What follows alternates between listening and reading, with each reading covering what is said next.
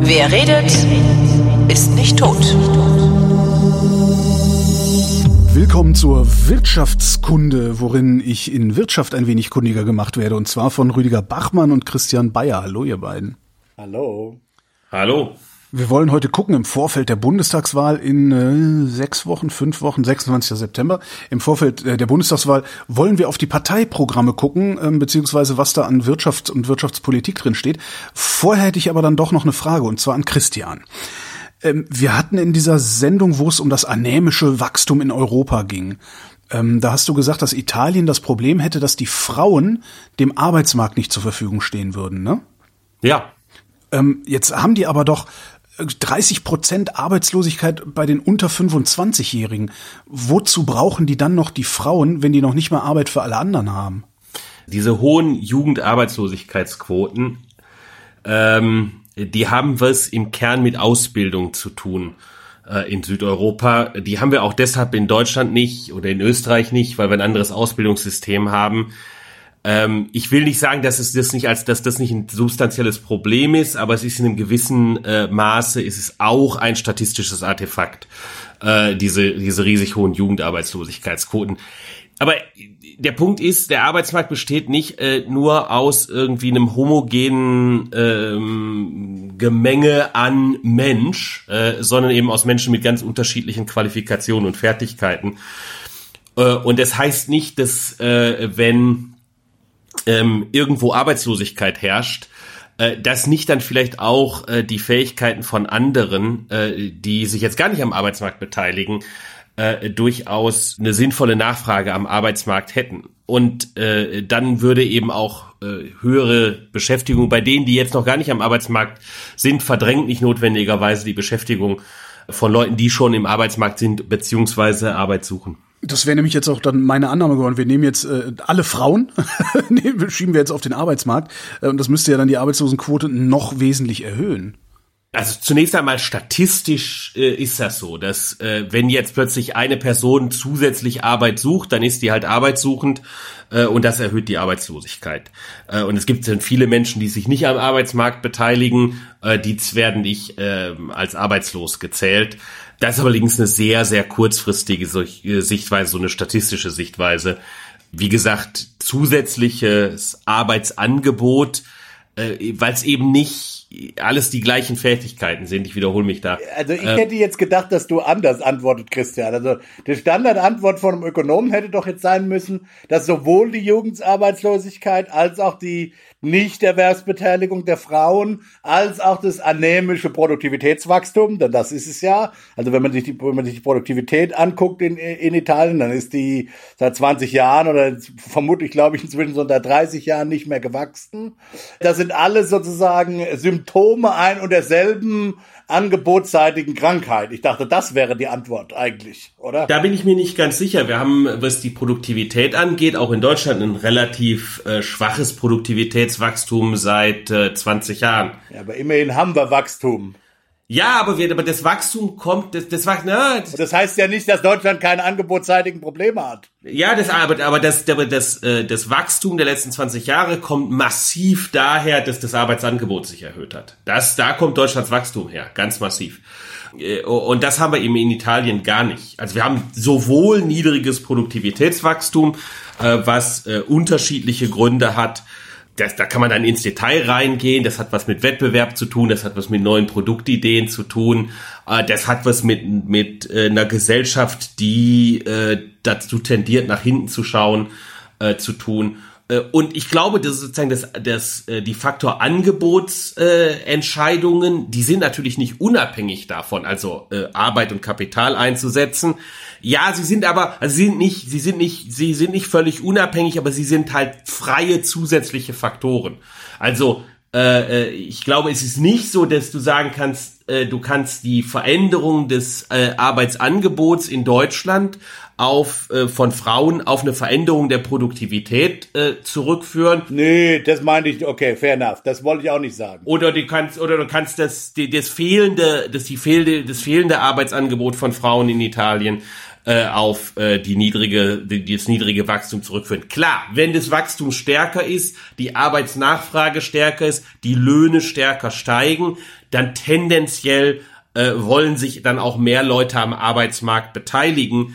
Äh, aber ich glaube, äh, für Italien ist es definitiv so, dass es sehr viele Hindernisse gibt äh, für die Arbeitsbeteiligung von Frauen, die äh, außerhalb von direkten Anreizen äh, liegen. Vielleicht kommen wir da ja auch nochmal bei den Wahlprogrammen drauf zu, weil diese Vorstellung, dass die Frauenerwerbstätigkeit massiv durch äh, die Frage der Nettoentlohnung getrieben äh, wird äh, und die Unterschiede zwischen Männern und Frauen, die spiegelt sich ja auch in einigen Wahlprogrammen äh, durchaus wieder und das, das hat ja auch seinen Widerhall äh, in aktueller Forschung äh, zu eben dem Thema oder umgekehrt. Was meinst du, wenn du sagst, dass die italienische Gesellschaft eine ist, die tendenziell nach hinten schauen würde? Naja, ähm, lauf durch eine italienische Stadt, die ist wunderschön, aber da ist seit 40 Jahren nichts mehr Neues gebaut worden. Ja, ein Glück. Äh, ja, also ich finde, ich finde halt Architektur, aber das geht über unseren Podcast hinaus. Architektur ist durchaus auch ein Niederschlag äh, von einer Vorstellung und einer Zukunftszugewandtheit oder nicht Zukunft nicht zu nicht Zukunft zu, Zugewandtheit. Jetzt wird äh, er gleich für seinen brutalistischen Bauten. Bayer fordert Brutalismus in in Florenz.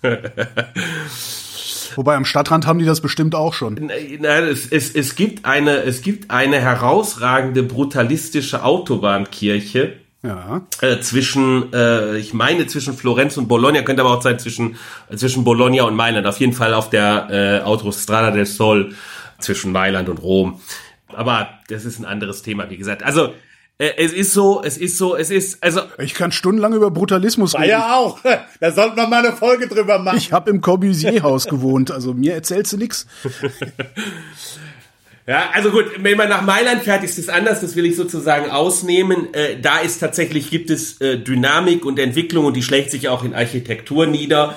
Äh, äh wenn man wenn man durch Mailand läuft äh, in den letzten äh, in den letzten 15 Jahren, aber es gibt eben ganz andere Gesellschaften äh, auf der Welt, die ähm, wesentlich, ich würde sagen, zukunftszugewandter sind und äh, das schlägt sich auch in Architektur und in dem Willen äh, zu Veränderungen äh, der eigenen Städte nieder. Aber, aber können wir jetzt nochmal weggehen von Architektur und zur Economics, damit ich das, damit ich das auch verstehe. Also deine Behauptung ist, wir, es gibt sozusagen äh, äh, äh, es gibt zwei sozusagen Krankheiten hier.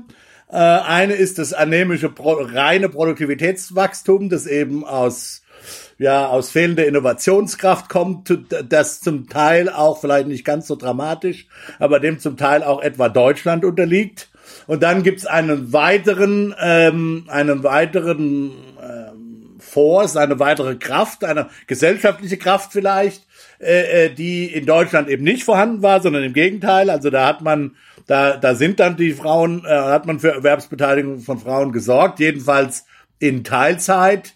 Äh, denn äh, wenn ich mich richtig erinnere, ist ja in Deutschland, muss man da ja sehr vorsichtig sein, was eigentlich Erwerbsbeteiligung von Frauen genau heißt. Denn äh, Deutschland hat zwar eine hohe Erwerbsbeteiligung von Frauen, aber eine gering, relativ geringe Stundenzahl von Frauen, wenn ich das richtig im Kopf habe, ja, im, im mhm. internationalen Vergleich. Also, ähm, also je, wie dem auch sei, das hat das ist eine zusätzliche äh, gesellschaftliche Dynamik, die Italien dann eben nicht mitgemacht hat. Und das verstehe ich jetzt noch nicht genau, warum nicht. Warum ist Italien, warum ist es in Italien nicht gelungen, die Frauen an den Arbeitsmarkt zu bringen? Es kann ja nicht nur sein, also es kann ja nicht nur sein, dass die einfach die, die, die, die schönen Kirchen putzen müssen oder so, oder keine Ahnung, oder das, das, das ist ja keine kausale Zusammenhang zwischen, zwischen Frauenerwerbsbeteiligung äh, und alten Gebäuden. Also was fehlt da? Das ist mir noch nicht ganz klar. Also ich, also ich, ich würde denken, es gibt äh, viele Dinge, die man im internationalen Handel sowas wie nicht tarifäre Handelshemmnisse nennen würde. Es gibt die vielen Kleinigkeiten, äh, äh, die äh, Doppelerwerbstätigkeit in der Familie ähm, sehr schwierig machen. Äh, das hat was damit zu tun, dass also es fängt, es fängt mit unterschiedlichen Fragen an. Es fängt an mit Kinderbetreuung äh, die nicht so universell äh, verfügbar ist. Aber selbst da, wo sie verfügbar ist, ist der Rechtsrahmen so, dass die Kinder zur Schule beziehungsweise zum Kindergarten von der Familie gebracht werden müssen. Bei uns bringt man die Kinder auch typischerweise selber zum Kindergarten. Wenn er denn schon aufhat, wenn du zur Arbeit musst. Ne? Ja, ja, also natürlich bei uns ist nicht, also bei uns ist nicht Wolkenkuckucksheim, äh, und da ist auch nicht die totale Wüste, aber es gibt eben zusätzliche Unterschiede. Äh, weniger äh, breit gestreute Öffnungszeiten von Kindergärten. Bei den Schulen, bei den Grundschulen ist es so, das Kind muss zumindest zum Schulbus gebracht werden. Es muss, am Schulbus abgeholt werden. Das ist die Mindestregelung. Das Kind darf zu keinem Zeitpunkt, darf ein unter 14-jähriges Kind unbeaufsichtigt bleiben. Äh, ansonsten ähm, äh, sozusagen hat man äh, eben, wenn irgendwas passiert, äh, hat man seine Aufsichtspflicht äh, vernachlässigt. Eltern haften für ihre Kinder, ne? Ja, Eltern. El El Aber mal ehrlich, also ich, okay, jetzt jetzt jetzt hau ich natürlich mit totalen Klischees raus. Aber in Neapel und Sizilien rennen die Zwölfjährigen mit Maschinengewehren durch die Gegend, sage ich jetzt mal so. Und zwar alle. Äh, und zwar alle, genau. Also, also, who cares? Das ist echt ein Hindernis in Italien. Also. Natürlich ist das, natürlich ist das ein massives Hindernis, weil äh, äh, die Schulen das natürlich durchsetzen. Okay. Weil die, äh, weil, weil der Lehrer an, also das ne, sozusagen für den für den Samstag und Sonntag ähm, äh, kann man sagen, ist das jetzt nicht unbedingt bindendes Hindernis, weil äh, äh, dazu würde äh, gehören, dass äh, du dich äh, äh, daran hältst. Aber da, wo du mit dem Staat interagierst, nämlich an der Schule, hast du dich dran zu halten, weil äh, der Lehrer nicht äh, äh den Schüler nach Hause gehen lassen darf, wenn der, wenn die Eltern ihn nicht abholen oder Großeltern oder so. Also jedenfalls ein beauftragter Erwachsener. So und äh, damit hast du das durchgesetzt. Wenn du jetzt gleichzeitig noch also ja, das ist sozusagen das ist der Rahmen, äh, wenn es um Kinder geht. Dann hast du äh, eine Situation, wo äh, Teilzeit rechtlich wesentlich schlechter reguliert ist als in Deutschland. Im Kern ähm, äh, gibt keine großartigen Teilzeitansprüche. Also ich glaube sozusagen, du hast zwei Schienen, äh, wenn du als Einstieg über Teilzeit nachdenken willst, jedenfalls, dann ist es einerseits die ähm, die Möglichkeit, damit äh, deinen Lebensalltag äh, zu gestalten, dass das geht, dass das von den Schulen her geht und so weiter, wenn man über, über Familien mit Kindern nachdenkt. Und auf der anderen Seite äh, durchaus die Frage, ähm, bietet der Arbeitgeber das an? So, und da haben wir in Deutschland ganz andere Voraussetzungen, äh, dass der Arbeitgeber gute Gründe haben muss, warum er dir Teilzeit verwehrt, jedenfalls dann, wenn du Kinder hast. Äh, in Italien gibt es nur im öffentlichen Dienst, weshalb der öffentliche Dienst ähm, äh, besonders attraktiv für Frauen ist, äh, äh, obwohl er extrem niedrig bezahlt. Und es gibt halt auch kein Produktivitätswachstum oder weniger Produktivität. Und es gibt im öffentlichen, ja, genau. Und dann hast du, und dann hast du aber auch solche Situationen, äh, die ähm, äh, im Privatsektor, äh, dass ähm, sozusagen der Mittelstand kann halt äh, den den Rhythmus, den, den Arbeitsrhythmus in einer Weise vorgeben, der absolut familienunfreundlich ist. Wenn der Laden, der, äh, also so der Supermarkt oder der Anwalt oder so, äh, wenn der halt äh, zwischen äh, 12.30 Uhr und 15.30 Uhr schließt äh, und dann eben von 15.30 Uhr bis 19 Uhr oder 20 Uhr nochmal gearbeitet wird, dann ist es wenn deine Kinder um 16 Uhr an der Schule abgeholt werden müssen, heißt es, dass eine Vollzeittätigkeit überhaupt nicht möglich ist. Und selbst eine Teilzeittätigkeit ist nur möglich. Das Kind kann um 8 Uhr abgegeben werden, bis du am Arbeitsplatz ist, ist 8.30 Uhr, ist maximal im, äh, im, im Rahmen von vier Stunden möglich. Äh, und du stehst am Nachmittag, wenn äh, stehst du dem Arbeitgeber auf keinen Fall zur Verfügung, bist relativ unattraktiv äh, als Arbeitnehmer. Ähm, und dann bist du in, einem, in, so einem Gleichgewicht, wo niemand sucht, niemand bietet an. Ähm, ich glaube, das sind, das sind solche kleineren Hin Hin Hemmnisse, äh, die dann auch ein gesellschaftliches Klima im Zweifelsfalle schaffen. Kennst du den, kennst du dich in Spanien aus? Weil ich meine, das Siesta-Problem, das du jetzt. Die, die, Spanier, die Spanier haben massiv die Siesta eingeschränkt. Okay. Und hat man dann, dann, hat man dann was gesehen? Also hat und und Spanien und in Spanien hat die ist die Frauenerwerbstätigkeit äh, im Gegensatz zu Italien deutlich angestiegen. Okay. Jetzt kann man sagen, Spanien Spanien ist auch kulturell ein anderes Land. Spanien ist ist immer sozusagen in äh, kulturell hat immer diese kulturellen zwei Extreme. Spanien ist auf der einen Seite äh, ganz modern und auf der anderen Seite ganz konservativ. Ähm, immer schon gewesen. Äh, ja, ist sicherlich anders als Italien, ist, ist zwar auch ein Mittelmeerland, aber nicht perfekt vergleichbar. Italien ist eher zentristisch. Nee, aber du, ich meine, das Siesta-Problem hattest du äh, vor 20 Jahren in Spanien auch noch. Ich weiß, dass das äh, ab, abgestellt wurde. Deswegen hätte mich jetzt mal, äh, kann man das sozusagen zumindest mal äh, Eyeball Econometrics in den Daten sehen, dass das irgendeine Wirkung hatte auf das, denn das wäre der Test deiner Theorie.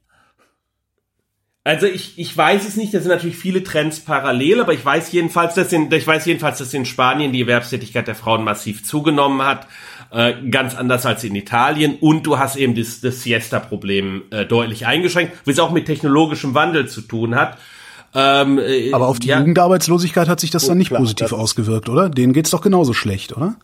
Ja, das hat aber das, das das hat wiederum das hat in beiden Ländern mit einem ähnlichen Problem zu tun, äh, äh an dem viele Regierungen versucht haben rumzudoktern äh, und zwar äh, mit äh, dem Problem äh, äh, sozusagen des doppelten Arbeitsmarktes. Was ist ein doppelter Arbeitsmarkt? Ein doppelter Arbeitsmarkt ist ein Arbeitsmarkt, der besteht aus äh, im Kern unkündbaren äh, Beschäftigten mhm. äh, und Beschäftigten, die eine, nur so eine lose ähm, Verbindung zum Arbeitsmarkt haben, äh, die sich immer wieder von befristetem Beschäftigungsverhältnis zu befristetem Beschäftigungsverhältnis hangeln. Öffentlich-rechtlicher Rundfunk in Deutschland. Ja, so ungefähr, genau. Okay. Mhm. Ja. Und ähm, äh, sozusagen das, das das eine ist dann Spiegelbild des anderen. Ja, dadurch, dass du äh, die dadurch, dass keine betriebsbedingten Kündigungen möglich sind, wird niemand eingestellt, sondern immer weiter frei beschäftigt. Ja, im Kern, im Kern. Also sozusagen die Hürde, die Hürde ist sehr hoch, jemanden äh, äh, unbefristet zu beschäftigen. Äh, und das heißt, dass ich typischerweise gerade junge Leute, über die ich wenig weiß im Arbeitsmarkt, ähm, äh, nicht, also ungern äh, ja. äh, unbefristet beschäftigt. Im Zweifelsfall hast du sie 40 Jahre lang am Hals, ja.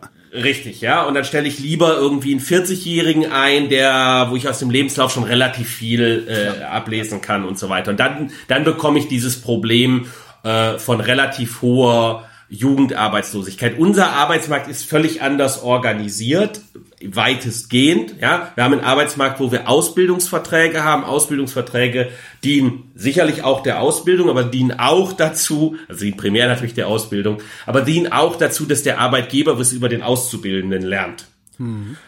Und dann kann der sich nach drei Jahren oder je nachdem, wie lange der Aus das Ausbildungsverhältnis äh, dauert, kann der sich entscheiden, ob er den äh, dauerhaft beschäftigen möchte oder nicht und äh, weiß aber dann schon relativ viel über den Arbeitnehmer. Ähm, äh, und das ist durchaus eine Stärke äh, von äh, diesem ähm, Ausbildungssystem, äh, wo ich dann eben relativ viel weiß über den Arbeitnehmer und, und dementsprechend nicht, selbst, also selbst wenn ich dann ähm, äh, Schwierigkeiten habe, äh, später zu entlassen, ähm, kann ich trotzdem weiß ich schon relativ viel über den Arbeitnehmer. Mhm, mhm. Hinzu kommt, dass auch bei uns unbefristete Beschäftigungsverhältnisse äh, wesentlich einfacher zu kündigen sind, äh, als äh, sie das in Italien sind. Das hat im Kern was mit Rechtsprechung zu tun, weniger mit äh, Rechtssetzung. Ähm, die Rechts, die formale Rechtssetzung, wenn du einfach in den Gesetzestext guckst, die sieht sehr ähnlich aus. Da steht in beiden ähm, in beiden Gesetzen steht einfach drin, äh, äh, niemand kann äh, ohne triftigen Grund gekündigt werden, der äh, unbefristet beschäftigt ist. Mhm. Pi mal Daumen. Und äh, das hat dann die italienische Justiz typischerweise so ausgelegt, dass man, äh, dass es im Grunde genommen keinen triftigen Grund gibt, äh, außer äh, du erschießt jemanden auf der ja. Arbeit. Oder greifst sehr tief in die Kasse, ja. Ja, ja. Also im Grunde genommen ist die italienische Rechtsprechung an der Stelle eher so, dass der Schaden muss halt so groß sein, den du angerichtet hast, ähm, äh, dass der Schaden, den du hast, dadurch, dass du entlassen wirst, kleiner ist. Okay, ja, das ist ja fast unmöglich, ja. Ja, und das ist halt, äh, äh, ja, also äh, die die die für die 50 Cent Rabattmarke geklaute Entlassung äh, oder das, äh, zu viel, also irgendwie auf dem Dienst telefoniert oder so. Hm. Äh, das gibt's in Italien nicht, weil diese diese dieses diese Idee des es gibt ein gestörtes Vertrauensverhältnis, äh, was das Weiterbeschäftigen unmöglich macht. Ähm, ja. äh, das äh, haben italienische Gerichte nicht. Dann da hat's Änderungen gegeben, Änderungsversuche gegeben, äh, die sind aber wieder zum Teil zurückgerollt worden. Ähm, ja. Du hast eben noch einen interessanten Halbsatz gesagt. Wollen sich am Arbeitsmarkt beteiligen, lautet der. Ähm, ich weiß nicht, wie es in Italien aussieht. In Deutschland hast du ja gar keine Wahl, äh, außer dich am Arbeitsmarkt zu beteiligen, weil wenn du es nicht tust, äh, wirst du vom, von irgendeinem so Amt gegängelt und äh, durchleuchtet und dir wird sogar darüber im Kopf weggenommen im Zweifelsfall. Wie ist das in Italien? Schlimmer. Ähm, nee, also, ja, schlimmer. schlimmer im, Zweifel, Im Zweifelsfall ist schlimmer, aber äh, die Frage des dich am Arbeitsmarkt beteiligen wollens äh, betrifft. Oder ist das eine Regel ökonomische Kategorie und ich lege sie sozial aus gerade? Äh, ja, lass mich kurz erklären, okay. woher das, woher das sich nicht beteiligen wollen typischerweise kommt. Also es gibt natürlich rare Fälle von Menschen, die so reich sind, weil sie es ererbt haben, ja. äh, dass sie, ähm, ne, dass sie nicht arbeiten wollen. Aber dann gibt's äh, tatsächlich viele Menschen, äh, die ähm, sich nicht am Arbeitsmarkt mehr beteiligen wollen, ähm, weil sie entweder äh, ein familiäres Arrangement haben, äh, dass die Partnerin so viel verdient, dass ich sag, pff, wir haben das abgemacht, ich kümmere mich ums Haus und äh, die Kinder und meine Frau geht arbeiten, fein. Ja, äh, oder äh, Menschen, die schon ein relativ äh, langes Erwerbsleben hinter sich haben und sagen, ich komme mit wenig aus, äh, ich muss nicht mehr arbeiten, ich gehe früher in Rente. Ja, das sind so die beiden Hauptkategorien von Leuten, die nicht mehr arbeiten wollen. Diese würde es dann zu aktivieren oder reaktivieren. Äh, genau, genau. Okay. Und und mhm. äh, wenn man darüber nachdenkt, dann gibt es ähm, in allen Ländern äh, so eine so eine stille Reserve im Grunde genommen am ja. Arbeitsmarkt äh, an Leuten und die ist eben unterschiedlich ausgeprägt eine weitere Dimension, über die man natürlich, wenn man über den Arbeitsmarkt nachdenkt, denk, denk, nachdenken kann, ist die Stundenzahl, die Menschen typischerweise arbeiten, bedingt darauf, dass sie arbeiten. Ja, und dann hast du natürlich, ähm, genauso wie du am oberen Ende der, der Altersverteilung hast, du auch am unteren Ende der Altersverteilung natürlich über Familien. Ich meine, du das ist eben die Entscheidung, ob du mit 18, also selbst, also erstens mal, welche, welche Ausbildung machst du eigentlich? Ja, also gehst du, gehst du in eine Ausbildung, die dich relativ schnell in den Arbeitsmarkt führst oder studierst du lange rum? Ist eine, Entsche ist eine ökonomische ja. Entscheidung, die, die von Arbeitsmarktinstitutionen und, und damit und, und zum Beispiel auch der Konjunktur abhängt, ja. Aber dann eben auch so weitergehende Dinge, wie lange bleibst du zu Hause wohnen bei Mama, ja. Also Familien sind äh, ökonomisch gesehen sind Familien ja Versicherungsinstrumente, ähm, muss man so gnadenlos äh, oder so kalt vielleicht sagen, mag den einen oder anderen Hörer überraschen ist aber Teil der ökonomischen Analyse von Familien und mhm. gerade äh, ähm, gerade im Bereich von ähm, sagen wir mal dem, dem, dem der Altersgruppe von 20 bis 30, da gibt's durchaus noch, äh, sagen wir mal, auch in, auch in den USA merkt man das, kann man das an der, an der Konjunktur sehen, dass äh, sozusagen das Ausziehverhalten in Rezessionen äh, brauchen die Leute einfach länger, bis sie zu Hause ausziehen oder so, ja. Und, mhm. in, äh, und natürlich in, in Ländern mit, mit, ähm, mit lang anhaltender Stagnation oder äh, äh, sagen wir mal äh, weniger flexiblen Arbeitsmärkten haben wir tatsächlich die Phänomene und ich meine, das ist ja, Italien ist ja da quasi ikonisch dafür, ja, dass es eben dieses die, hm. das Phänomen des ja des 40-Jährigen äh, gibt, der, der zu Hause bei Mama sitzt. Zumal ja, und das ist ja auch der Fall, die Italiener relativ reich sind, was eben Immobilienvermögen angeht, ja, das heißt das heißt, da gibt's viele äh, sozusagen, äh, äh, also gibt's Immobilienbesitzer, die ihre Immobilien outright, also ohne Schulden, schuldenfrei, einfach netto besitzen. Die müssen das auch, weil die nicht so, ein, äh, so, eine, so eine dicke Rente haben. Oder also dick ist unsere auch nicht mehr, aber sie ist wesentlich weniger als unsere, ne? Nee, nee, nee, so, das, so ist es nicht. So, so ist, so ist es, so ist es nicht. Aber wenn du natürlich so ein Haus dann dastehen hast, dann kannst du das unter anderem innerfamiliär natürlich als Versicherungsmechanismus äh, äh, verwenden und äh, den Sohnemann oder die Tochter entsprechend, sagen wir mal, wählerischer machen, was deren Arbeitsmarktverhalten. Also alles hängt mit allem zusammen da in dem Bereich. Ja? Das ist auch ganz gut erforscht inzwischen. Also in Amerika ist das ganz gut beobachtet. In Amerika ist das mehr eine Sache über den Konjunkturzyklus. Die Amerikaner sind ja, was im Vergleich zu den Europäern angeht, sehr, sehr früh. Die müssen sehr früh das, äh, das äh, Nest der Eltern verlassen. Aber selbst da sieht man über den Konjunkturzyklus natürlich Bewegungen. Dann kommen wir zu den Parteiprogrammen, oder? Welche habt ihr euch angeguckt? Ja, also ich habe mir angeguckt äh, CDU, FDP, SPD. Äh, ich wollte eigentlich noch die Grünen mir anschauen, aber äh, heute unser Treffen war dann doch zu früh. Es gab zu das, hat bestimmt Rüdiger, das hat bestimmt Rüdiger gemacht, der hasst die so. Überhaupt nicht. Nee, ich habe mir alle, ich habe mir die, die vier mittigen bürgerlichen, wie auch immer Parteien ja. angeguckt. Äh, was ist das eigentlich, äh, bürgerlich? Jetzt, was heißt das, okay. das benutzen die, immer alle das Wort. Das, ich weiß überhaupt nicht, was das ist. Rüdiger benutzt das immer, äh, aber er meint, er meint damit den Citoyen, nicht den Bourgeois. Aber eigentlich bin ich ja der Meinung, dass bürgerlich meint immer den Bourgeois. Ja, ja, ich meine den Citoyen. Also, okay, in dem Falle die mittigen oder zentristischen oder wie auch immer, die koalitionsfähigen Parteien, äh, die AfD und die Linken, gebe ich zu, habe ich mir nicht mehr angeguckt. Ähm, ähm, mhm. Aber aber die die äh, die, die vier äh, habe ich mir angeguckt, ja. Also jedenfalls grob mal.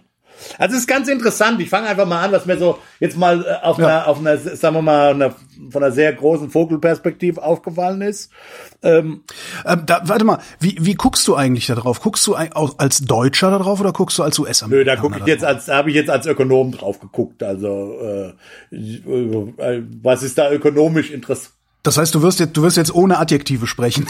Weiß ich nicht, ob das gilt das für Ökonomen, dass sie kein Adjektiv haben. Nee, aber äh, in der Tat, es betrifft mich nicht. Insofern kann ich da mit einem mhm. relativ, äh, ja, sagen wir mal, sagen wir un, mit einem relativ kalten Auge draufschauen. Ähm, insofern, ja, als ich habe da als, sagen wir, als als Ökonom slash politisch interessierter drauf geguckt, sagen wir mal so, aber ja. jetzt nicht als äh, ohne mit einem bestimmten Staatsbürgerhut.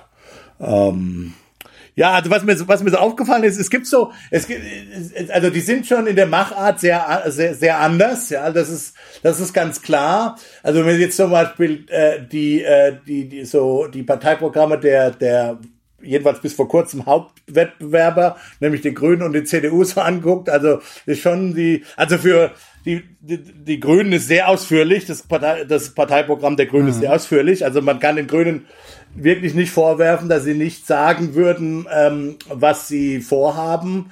Da wird einfach an alles gedacht, ja. Also wenn man, ich, ich, ich, ich, ich zitiere jetzt einfach mal so Seite 75 fortfolgend. Da geht um Start-up Wagniskapital, Unternehmensgiganten regulieren, Geschlechtervielfalt in der Tage, Digitalwirtschaft, transparent, die kümmern sich sogar um Algorithmen, transparente Algorithmen, IT-Sicherheit als Standardfaktor. Tun das nicht alle? Das tun doch alle.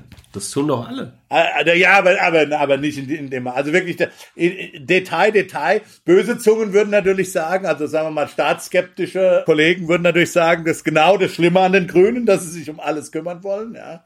Und, und möglicherweise den Staat äh, damit, äh, wenn es für jeden, jeden dieser Unterpunkte dann einen eigenen Kommissar oder irgendwo äh, dann gibt, ja, oder einen eigenen Staatssekretär, dann kann man sich das, äh, äh dann wird daraus viel Staat, das ist und viel Bürokratie vor allen Dingen. Aber realistischerweise wird das ja nicht passieren. Ne? Was denkst du, was denkst du, warum sie das trotzdem so machen? Nein, nein, ich sage ja nochmal, aber es geht ja, es geht ja um eine, es geht, geht ja vielleicht um eine Geisteshaltung. Ich will das überhaupt nicht kritisieren, weil umgekehrt von einem, hm. sagen wir mal, von einer Wonk-Perspektive, also von so einer, von so einer Leute, die eben äh, Policy-Diskurse lieben, die über Politik gerne reden, die sich für Ökonomie äh, äh, interessieren, ist das grüne äh, Wahlprogramm schon interessant. Einfach weil, weil, weil sie wirklich so ins Detail gehen, ja. Und ähm, äh, Ach so, die gehen so ins Detail, dass du es modellieren könntest. Ja, weiß ich nicht, aber sozusagen. Man, man, hat halt was, es wird halt was Konkretes. Also zum Beispiel, ja. im, im, also wir, über Klimaschutz reden wir, denke ich, äh, äh, das ist ja einer der großen Themen, reden wir noch en Detail, aber da wird wirklich, da wird wirklich sehr detailliert äh, beschrieben, was sie, wa, wa, was sie machen wollen, ja. Und da durchaus auch ökonomische, mhm. ökonomisch innovative Ideen, würde ich sagen. Ob die jetzt gut sind oder schlecht, ist mal was anderes, aber zumindest innovativ. Also die, mein, mein Gefühl ist, das äh, Niveau des Diskurses bei den Grünen ist relativ hoch. Ähm, wenn man das jetzt zum Beispiel mit der CDU vergleicht, muss ich schon sagen, dass, ich meine, das ging ja auch schon durch die Presse und es ist, das hat sich für mich in der Lektüre dann schon bestätigt. Da, da, da sind halt einfach, das sind da, das ist, das CDU-Programm ist lustlos geschrieben, voll von Allgemeinplätzen, wenig Details man redet viel von so Bekenntnissen zur sozialen Marktwirtschaft und so, so, so Allgemeinplätze, was, was irgendwie klar CDU-Programm ist, ja, aber übrigens auch die FDP ist relativ detailliert, also muss man sagen, ein bisschen mehr auf den Punkt gebracht, deutlich kürzer als die Grünen, ähm, äh, aber was vielleicht auch äh, Sinn macht für eine Partei, die eher staatsskeptisch ist, aber würde ich durchaus sagen, sehr, die haben klare Vorstellungen, das ist äh, relativ gut ausformuliert. Die SPD so ein bisschen bisschen in der Mitte, ist auch eher auf den Punkt gebracht, ehrlich gesagt, we deutlich weniger ausführlich als als die Grünen, aber aber durchaus auch auf den Punkt gebracht. Also man bei den bei SPD, äh, äh, Grünen, FDP kann man sich äh, sehr, sehr gut vorstellen, was die wollen. Bei der CDU äh, weiß man es auch natürlich, aber es ist halt es ist halt sehr wolkig geschrieben irgendwie so. Also es ist es ist ein bisschen das das das ist ganz interessant so jetzt von der Meta-Ebene. Das zweite war tatsächlich wie viel, ich war dann doch überrascht, wie viel Konvergenz zwischen den, jedenfalls in, in so manchen Punkten es gibt. Ja, so, so, also es gibt dann so viele so Weltfriedensabschnitte, ja, also wir sind für Weltfrieden, so nach dem, bis, bis hinein in die Zahlen irgendwie, ja. Also irgendwie haben alle irgendwie, dass sie die Bildungs- und Forschungsausgaben auf 3,5 Prozent erhöhen wollen oder so, ja. Also das ist mir zum Beispiel aufgefallen. Also, äh, ähm, äh, also da gibt's da wirklich äh, so Sachen, wo, wo, wo sich alle dann tatsächlich irgendwie einig sind. Alle wollen, alle wollen schlanken Staat, einen digitalisierten Staat. Das, die, die Teile, muss ich eigentlich zugeben, sind bei allen sehr wolkig. Ist ein bisschen unklar, wie, wie, wie das eigentlich genau passieren soll. Aber da, aber es gab so verschiedene Punkte, ähm, äh, wo, wo ich gedacht habe, da hat man einfach voneinander abgeschrieben. Oder da gibt's so ein so ein Policy-Konsensus offensichtlich in Berlin. Dann fragt man sich halt auch, warum ist der nicht schon längst erreicht? Ja, also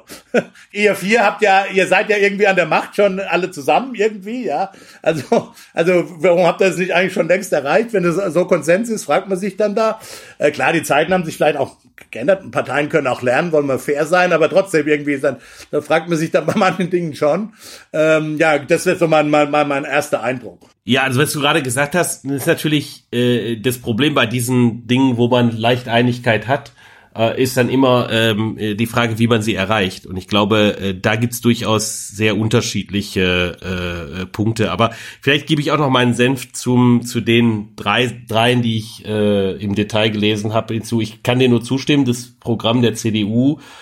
Ähm, ja, äh, er erschien mir zusammengefasst so, wir machen halt weiter, nichts ändert sich, wir passen die 450 Euro Grenze auf 550 Euro an. Herzlichen Dank.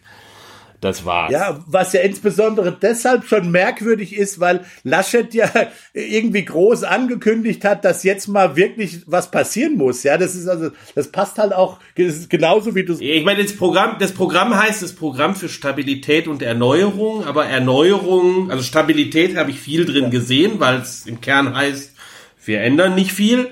Ähm, äh, Erneuerung fand ich dann doch eher ähm, eher dünn.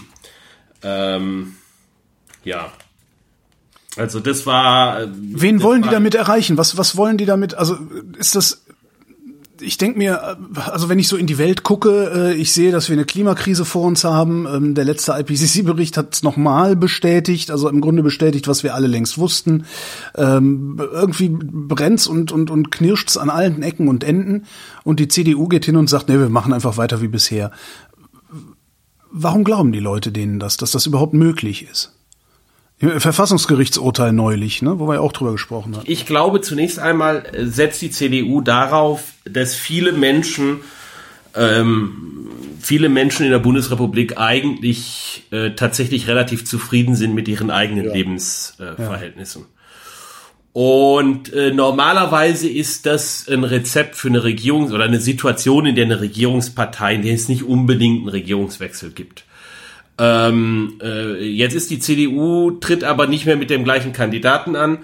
Ähm, und äh, dazu kommen die, die Punkte, die du genannt hast, äh, dass äh, die letzten zwei Jahre mit Sicherheit äh, deutlich gemacht haben, dass die, die Bundesrepublik, die EU, also mindestens die letzten zwei Jahre, wenn nicht schon, schon länger, äh, vor äh, durchaus großen Herausforderungen stehen, äh, auf die man wahrscheinlich nicht mit, äh, wir machen halt irgendwie so weiter, ähm, aus meiner Sicht antworten sollte. Ähm, und, und das scheint der CDU schwer zu fallen, da irgendwie eine klare Linie reinzukriegen zwischen äh, zwischen äh, diesen Herausforderungen, die ja durchaus zumindest nach außen hin zugegeben werden, äh, gesehen werden, äh, äh, und gleichzeitig aber übereinzubekommen, dass viele Menschen eigentlich ganz zufrieden sind mit der persönlichen Situation, die sie haben, äh, was dann normalerweise immer zu einem gewissen Konservatismus führt, dass man sagt, okay, dann ändern wir halt nichts, wenn ich zufrieden bin. Ähm, äh, warum sollte ich irgendwas, äh, warum sollte ich irgendwas ändern? Aber die, die Herausforderungen in der Zukunft, äh, die sind so offensichtlich, glaube ich, dass sie deshalb auch nicht verfängt.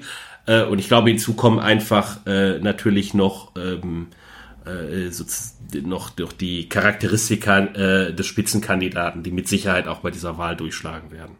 Da gibt's so Widersprüche drin, die irgendwie nicht, äh, äh, die so, die halt nicht aufgelöst werden. Ja, die, klar, Wahlprogramme sind natürlich keine intellektuellen, not, notwendigerweise intellektuelle Dokumente, nicht unbedingt für die Pandits geschrieben, ist unklar, für wen die überhaupt geschrieben worden sind. Aber zum Beispiel, die CDU will keine neuen Schulden, sie will keine Steuererhöhungen, die äh, äh, erkennt aber an, dass es ein Modernisierungsjahrzehnt geben muss, also ein riesiger öffentlicher Investitionsbedarf und glaubt, dass alles, alle finanziellen Spielräume aus dem Wirtschaftswachstum kommen würden. Ja, das ist halt solche Voodoo Economics, ja, also die, ich, ich meine, das Wirtschaftswachstum muss ja erstmal durch was entstehen. Ich meine, klar, wenn man jetzt ein sehr sehr, ein sehr rationalen Erwartungsmodell hat, kann man das irgendwie, weil in Zukunft äh, die CDU, also so, so, so sich selbst aus dem, aber also entweder, also, aber das Normale ist halt, dass entweder der Staat erstmal investiert und dann Wirtschaftswachstum äh, kommt, dass man, die wollen halt alles über Bürokratieabbau machen, was sicher richtig ist. Das ist irgendwie auf Seite 35 heißt die Überschrift überflüssige Bürokratie abbauen.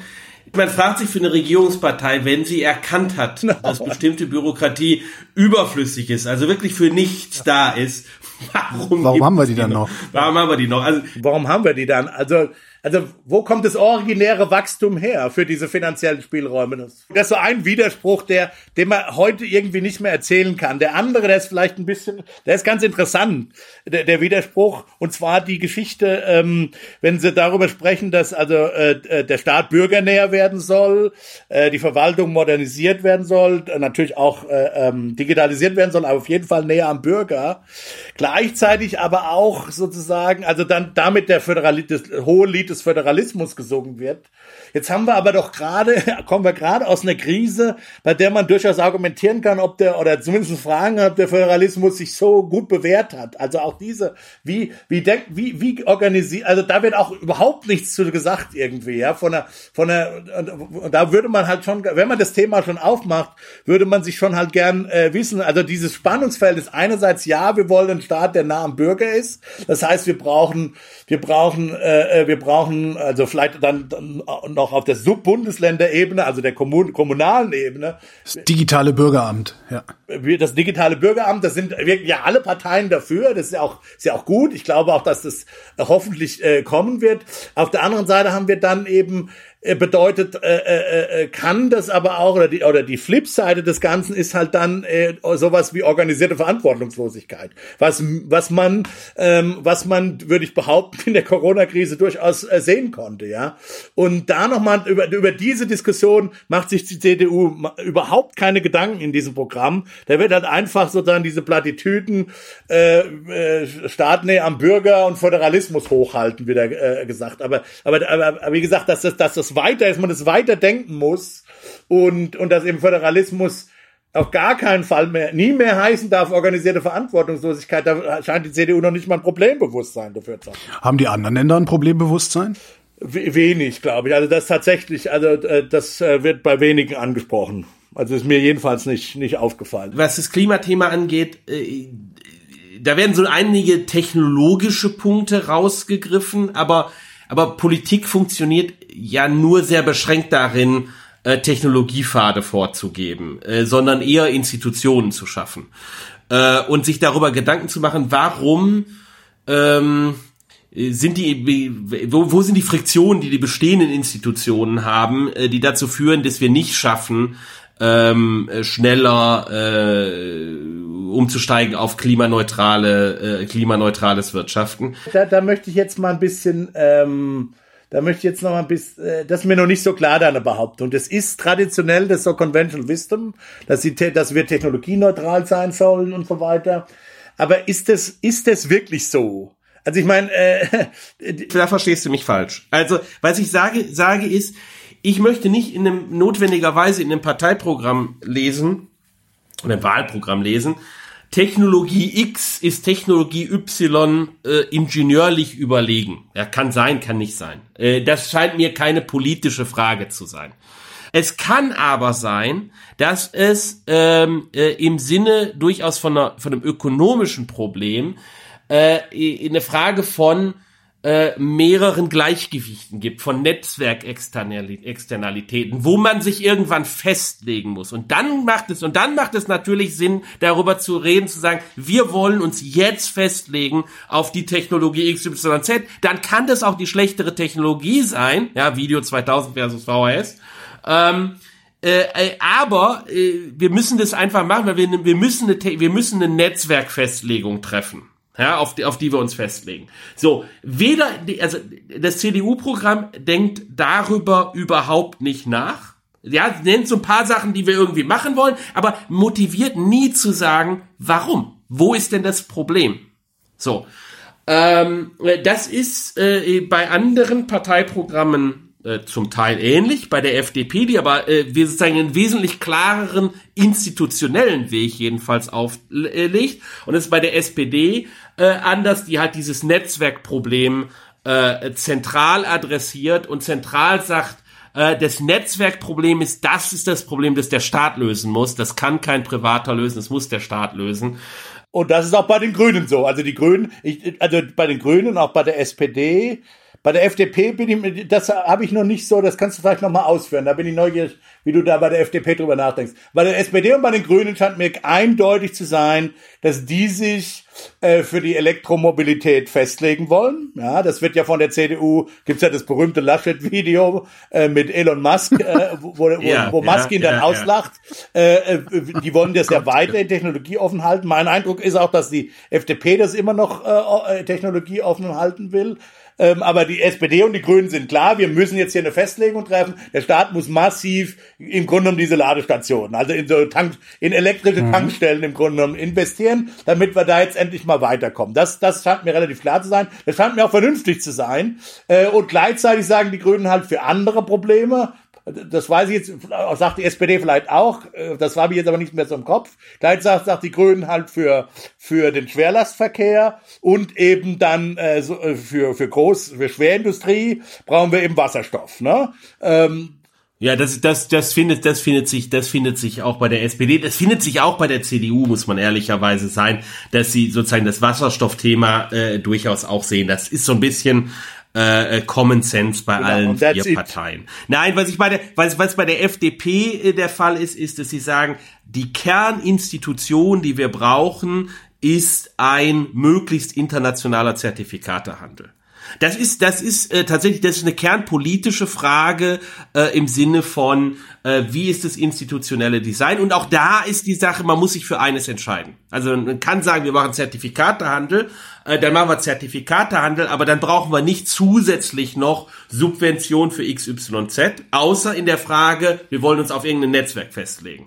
Äh, man kann andererseits sagen, wir wollen keinen Zertifikatehandel, äh, wir wollen stattdessen Subventionen machen. Beides zu machen, äh, ist äh, wie wenn du wenn du kochst und du dachtest, ich hab's versalzen, dann kippe ich noch mal ein Kilo Zucker rein, dann merkt man das Salz nicht, schmeckt immer noch scheiße. Welche von diesen beiden Ideen ist denn die realistischere? Also, weil es geht ja um eine Bundestagswahl und wenn ich sage, okay, wir committen uns jetzt auf internationalen Zertifikatehandel, lagere ich ja die Verantwortung für das Problem erstmal irgendwo hinaus und zwar so lange, bis international eine Einigkeit er erzielt worden ist. Ist das ein seriöses Angebot, was die da machen? Äh, das, ich, ich weiß nicht, ob, ob das nicht eine Überkritik ist. Die, äh, die EU hat sich festgelegt, ähm, ab 2026 mhm. ähm, alle Sektoren in den Zertifikatehandel einzubeziehen. Das ist die politische Frage, die, die, oder die, die Kommission hat es vorgeschlagen, zunächst einmal äh, ähm, äh, ist die ähm, ist die Frage, äh, die Kommission will zwei separate Zertifikatehandelssysteme für äh, Wärme und äh, Verkehr auf der einen Seite äh, und äh, Strom, Flugzeuge und Industrie auf der anderen Seite haben. Mhm. Ähm, das ist sozusagen Gesetz, dass das ab 2026, also davon kann man ausgehen, dass das ab 2026 kommt. Insofern reden wir bei allem eigentlich darüber, was passiert in der Zwischenzeit. Naja, und durchaus in der, äh, in der Dimension, äh, äh glaube ich, muss man auch äh, darüber nachdenken, äh, wenn Deutschland sich da, der da Druck macht und sich bewegen würde, äh, was, was passiert äh, denn da international? Ähm, und äh, ich glaube, das ist wichtig. Das ist die, das ist die zentrale. Also wenn wir was erreichen wollen fürs Klima, ist das die zentrale Dimension. Über China kann man lange reden, aber es gibt viele Länder in in Afrika, die vielleicht kleiner sind, äh, die vielleicht deshalb auch eher bereit wären, äh, wenn das mit entsprechenden Transfers verbunden sind, äh, ist ähm, äh, sozusagen sofort auf klimaneutrales Wachstum umzusteigen, anstatt äh, erstmal den Zwischenstopp zu machen äh, und noch ein paar Kohlekraftwerke zu bauen. Wie würde so ein internationaler Zertifikatehandel äh, aussehen dann? Also die EU sagt so, wir haben jetzt folgende Gesetze äh, gemacht. Deutschland, äh, ja, Deutschland muss jetzt so und so viel einsparen, äh, um klimaneutral zu sein. W würden wir dann, würden wir dann als Bundesrepublik Deutschland von, weiß ich nicht, Madagaskar äh, so viele Zertifikate kaufen, wie wir brauchen, um uns klimaneutral erklären zu können, weil die so viele übrig haben? Nee, also zu dem Zeitpunkt, wo, wo sozusagen die Welt klimaneutral ist, sprich wenn nur bei Null sind, ja. ähm, äh, so, sozusagen wenn, wenn niemand also man kann jetzt darüber diskutieren, dass es natürlich auch sowas geben kann wie negative CO2-Emissionen, wenn ich äh, tatsächlich äh, ähm, irgendwie Holz sammel und in der Erde vergrabe oder daraus Möbel mache. Okay, ja, das so. wäre die Kühe, also bleiben wir bei der Fisch, Aber, aber ja. ne, wenn, wenn wir dann bei Null sind und es kein Negatives gibt, dann müssen alle Null haben, okay? Aber in der Übergangsphase äh, ist natürlich die Frage, wo äh, spare ich als erstes ein? Und und dann ist immer der Punkt natürlich, äh, wenn alle in einem gemeinsamen äh, äh, Handelssystem sind, dann wird dort als erstes eingespart, wo es am billigsten ist. Stell dir vor, du hast halt zwei Häuser irgendwo stehen. Mhm. Eins ist äh, eines, was vor einem Jahr gebaut wurde äh, nach aktuellem äh, Standard, aber es, es irgendwie wird noch so ein klein wenig mit einer Erdgasheizung äh, beheizt. Ja. da hat jemand das super isoliert, aber hat eine Erdgasheizung eingebraucht. Baut. Und daneben steht halt irgendwie äh, so ein altes Haus, äh, das ist aus 1950 äh, ähm, und äh, das wird mit äh, Kohleöfen beheizt. Ja. So. Und ähm, jetzt ist halt die Frage, äh, du möchtest noch äh, eine Tonne CO2 einsparen. Du könntest jetzt die letzte Tonne CO2, die dieses äh, Neubauhaus emittiert, einsparen oder von den, weiß ich nicht, 30 Tonnen CO2, die das Kohleofenheizungshaus emittiert, auf 29 Tonnen kommen. Du mhm. kannst dir vorstellen, wie viel einfacher es ist, bei unserem 30 Tonnen Haus auf die 29 zu kommen, als von der 1 auf die 0 runterzugehen. Äh, und das ist im Kern die ökonomische Idee von internationalem Zertifikatehandel. Ja, zumal du ja, wenn du dann neu investierst und du, dann kommst du ja, der Punkt ist ja, in Realität kommst du ja viel mehr. Du kriegst ja mehr als von 30 auf 29, weil du dann ja eh was Neues hinstellen wirst. Und dann bist du ja sogar vielleicht im Bereich von fünf, ja. Selbst wenn du Afrika, wenn dann Afrika nicht das aus, aus anderen Gründen, weil jetzt die, die modernste Technologie noch nicht handhaben können, aber wenn du denen dann was gibst, was vielleicht zehn Jahre alt ist äh, in, in, in, äh, äh, ähm, gegenüber der technologischen Grenze, äh, äh, bist du ja, kriegst du ja automatisch viel mehr. Ja, wobei bei erneuerbaren Energien ist ja gerade das Schöne, dass sie du durchaus typischerweise dezentrale Systeme sind und sich eigentlich hochgradig eignen. Ja, ja, klar, das mhm. kommt noch dazu. Ich sag nur, selbst wenn das, du kommst halt, du kommst eben in der Realität kommst du halt nicht von 30 auf 29, sondern von 30 auf ja 5 oder 2 oder sogar 1 oder vielleicht sogar 0 gleich von, von vornherein, ja. Eben. Nur der Punkt ist eben, ähm, äh, du hast äh, für die sich entwickelnden Länder äh, hast du äh, unterschiedliche Schwierigkeiten ökonomisch, dass die äh, sofort äh, den entsprechenden Schritt machen. Häufig ist es so, dass die erneuerbaren Energien dann doch teurer sind. Zunächst einmal selbst in den Ländern, die reichlich mit entsprechenden Ressourcen, Sonneneinstrahlung oder Wind ausgestattet sind.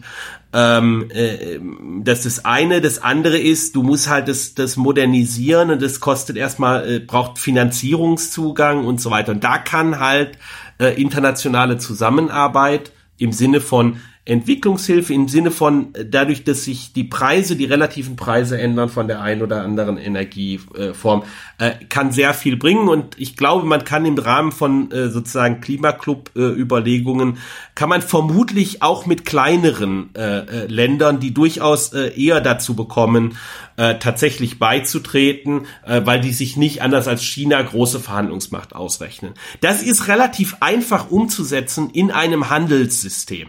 Ja, wenn wenn ich mich für ein System entscheide, äh, in dem ähm, äh, relativ viel an Einzelsubventionen und so gemacht wird, äh, dann ist das, dann ist das schwierig. Ähm, und da äh, weiß ich, bei den Grünen ist es im Programm, bei der SPD habe ich es gesehen, ist es im Programm. Äh, bin ich skeptisch zum Beispiel gegenüber diesen, ähm, ähm, wie heißen die, CO2 Contracts for irgendwas. Ist äh, in, in Subvention in deinem oder in eurem Sinne, äh, ist, ist das auch ähm, ja, eine erhöhte, erhöhte Steuern auf CO2, die dann umverteilt werden? Ist das auch Subvention oder das bedeutet das in eurem? Nee, nee, nee, nee, nee, das ist, nee, nee, nee, okay, was ich meine, was ich meine ist eine, eine Steuer auf CO2, was ja zunächst einmal völlig äquivalent ist zu einem äh, Zertifikatehandel, also dass es einen Preis auf CO2 gibt, ja. ist insofern keine Subvention, weil es nicht äh, spezielles Verhalten äh, anders äh, ökonomisch bewertet, ja. Ja. als äh, wenn ich jetzt sage, ähm, okay, äh, eine bestimmte Form von äh, Luftwärmepumpe, die kriegt 5000 Euro mhm. Prämie, wenn ich mir die einbaue. Ähm, und, äh, und eine andere Art von Heizung kriegt es nicht und dann äh, hat das im, im Grunde steckt dann ein impliziter CO2-Preis hinter. Mhm. Genauso, da, da gibt es eben diese Diskussion, die habe ich sowohl in dem Grünen als auch in dem SPD-Wahlprogramm äh, gesehen. Ähm, äh, die diese, wie heißt das, wie nennen die das? Contracts for irgendwas. Ähm, das, also die Idee ist, dass man, dass, dass man mit Industriebetrieben, ähm, dass man Subventionen auslobt für die Industriebetriebe, wenn die heute schon irgendeine neue Technologie einführen, die aber zu den heutigen und erwarteten CO2-Preisen ähm, sich nicht rentiert. Ja, aber das habe ich anders gelesen. Ich dachte, ich dachte, was darum geht, also die Grünen machen zwei Dinge äh, glaube ich. Also ich meine, wie gesagt, dass es einen CO2-Preis geben soll, das ist, glaube ich, da, da gibt's äh, in, in Details, wie, wie, wie das genau erreicht wird, gibt's äh, Unterschiede. Wie gesagt, die, S die FDP ist da am klarsten. Auch bei den Grünen, bei den Grünen habe ich nicht so das Gefühl, auch bei der SPD, da gibt's, da finde ich, da gibt's ja Mischsysteme zwischen Handel und Steuer und so. Aber jedenfalls wollen alle einen, einen CO2-Preis. Die FDP ist da sehr klar. Die FDP sagt, wir wollen eine, der Staat gibt eine Menge vor. Ja, also das ist halt der Charme von einem, auch von einem Handelssystem. Das ist halt einfach auch von der Kommunikation her relativ klar ist. Ja, die, die, die FDP, die, die Naturwissenschaft im einfachsten Fall hat die FDP so die Vorstellung, die Naturwissenschaftler sagen, wir, wie viel, wie viel CO2 wir jetzt noch verbrauchen können. Äh, das wird dann halt runtergebrochen mhm. auf, auf die Jahre und, und that's it. Und, und, und, und das könnt ihr verbrauchen und äh, dann gibt's halt Marktpreise dafür und, und, mehr, und mehr kommt auf keinen Fall in die Luft mehr. Ja? Das ist, kannst du halt mit so einem Handel, also wenn der Handel jetzt nicht, wenn da nichts Illegales passiert oder so, wenn sich da jeder an die, an die Bedingungen dann hält, kannst du, und das international natürlich gemacht wird, ist klar, äh, also du hast so Klimaclubs, äh, dann äh, ist das, sagen wir mal, die, die schärfste Klimapolitik, die du, die du durchführen kannst. Insofern hat die FDP das. Aber das ist ja, genau, genau diese Bedingung ist doch eigentlich das, was dieses Angebot so unseriös macht. Ich weiß doch heute heute schon, dass das international, äh, da, da werden die sich doch auf zehn Jahre noch nicht drauf einigen. Ja, aber du, ich meine, am Ende des Tages, äh, was, was, was, du hast ja keine andere Wahl. At the end of the day kommt es darauf an, wie viel von dem Zeug in der Atmosphäre ist. Also du, du brauchst ja. eine scharfe Mengenbegrenzung. Ich meine, das ist das. Ja, ja, ja. ja das, das, ist, das, das ist halt. Äh, äh, ich meine, das, das Problem haben alle anderen auch. Also auch die, auch die, auch die SPD und die Grünen müssen am Ende des Tages, das sagt der Christian immer, die Diskussion hatten wir ja schon mal. Am Ende des Tages müssen müssen auch die alle anderen mit ins Boot nehmen. Also das, ja. das ändert ja nichts. Okay, du kannst du kannst sagen, die FDP nutzt, äh, sag mal, du glaubst, du sagst halt die FDP, das ist eine reine Propaganda im Sinne von, das ist ein Excuse zu Hause nichts zu machen machen. Exakt. Okay, fair enough. Was der Christian dann sagen würde, das ist sogar okay, weil wir sollten auch nichts machen, wenn die anderen nichts machen. Ähm, ähm, gut, äh, die Diskussion hatten wir schon mal. Aber okay, jetzt, ich will nur, okay, wie auch immer.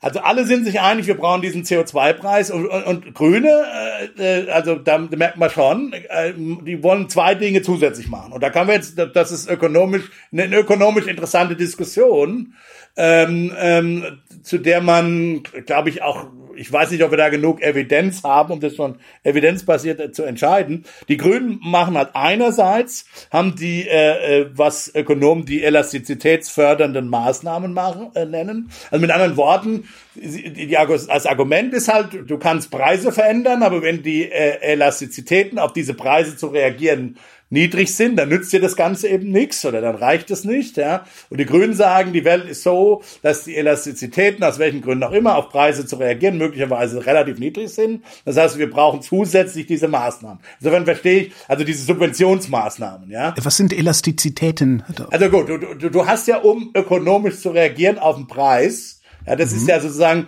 äh, da, diese Größe, wie stark du auf eine gegebene Preiseinheit, auf eine gegebene Preisänderung reagierst mit deiner ökonomischen Aktivität, in dem Fall CO2 zu verbrauchen, das ist selber eine ökonomische Größe, ja, die von vielleicht vielleicht ganz formal, Nix formal. die Elastizität ist ist die Elastizität ist um wie viel Prozent ändert sich die Menge, wenn sich der Preis um ein Prozent ändert. Ah, okay. Das ist, Wie viel weniger fahre ich Auto, wenn der Sprit eine Mark mehr kostet? Beispiel, ja, eine Mark. Okay. Ja. Also das wäre, ja. genau, das wäre, eine, also du, und das ist, also mit anderen Worten, mit, mit, mit anderen Worten, was hinten, die CO2-Änderung, die hinten rauskommt, ist das Produkt von zwei Dingen, dieser Elastizität und der Preisänderung. Und die, und die Grünen sagen halt, diese, diese, diese Elastizität ist möglicherweise gering. Und was wir machen wollen, ist mit unseren Subventionen, und das ist, das ist schon ganz interessant. Die haben dann so Dinge wie äh, regionale Transformationsfonds wollen die einrichten,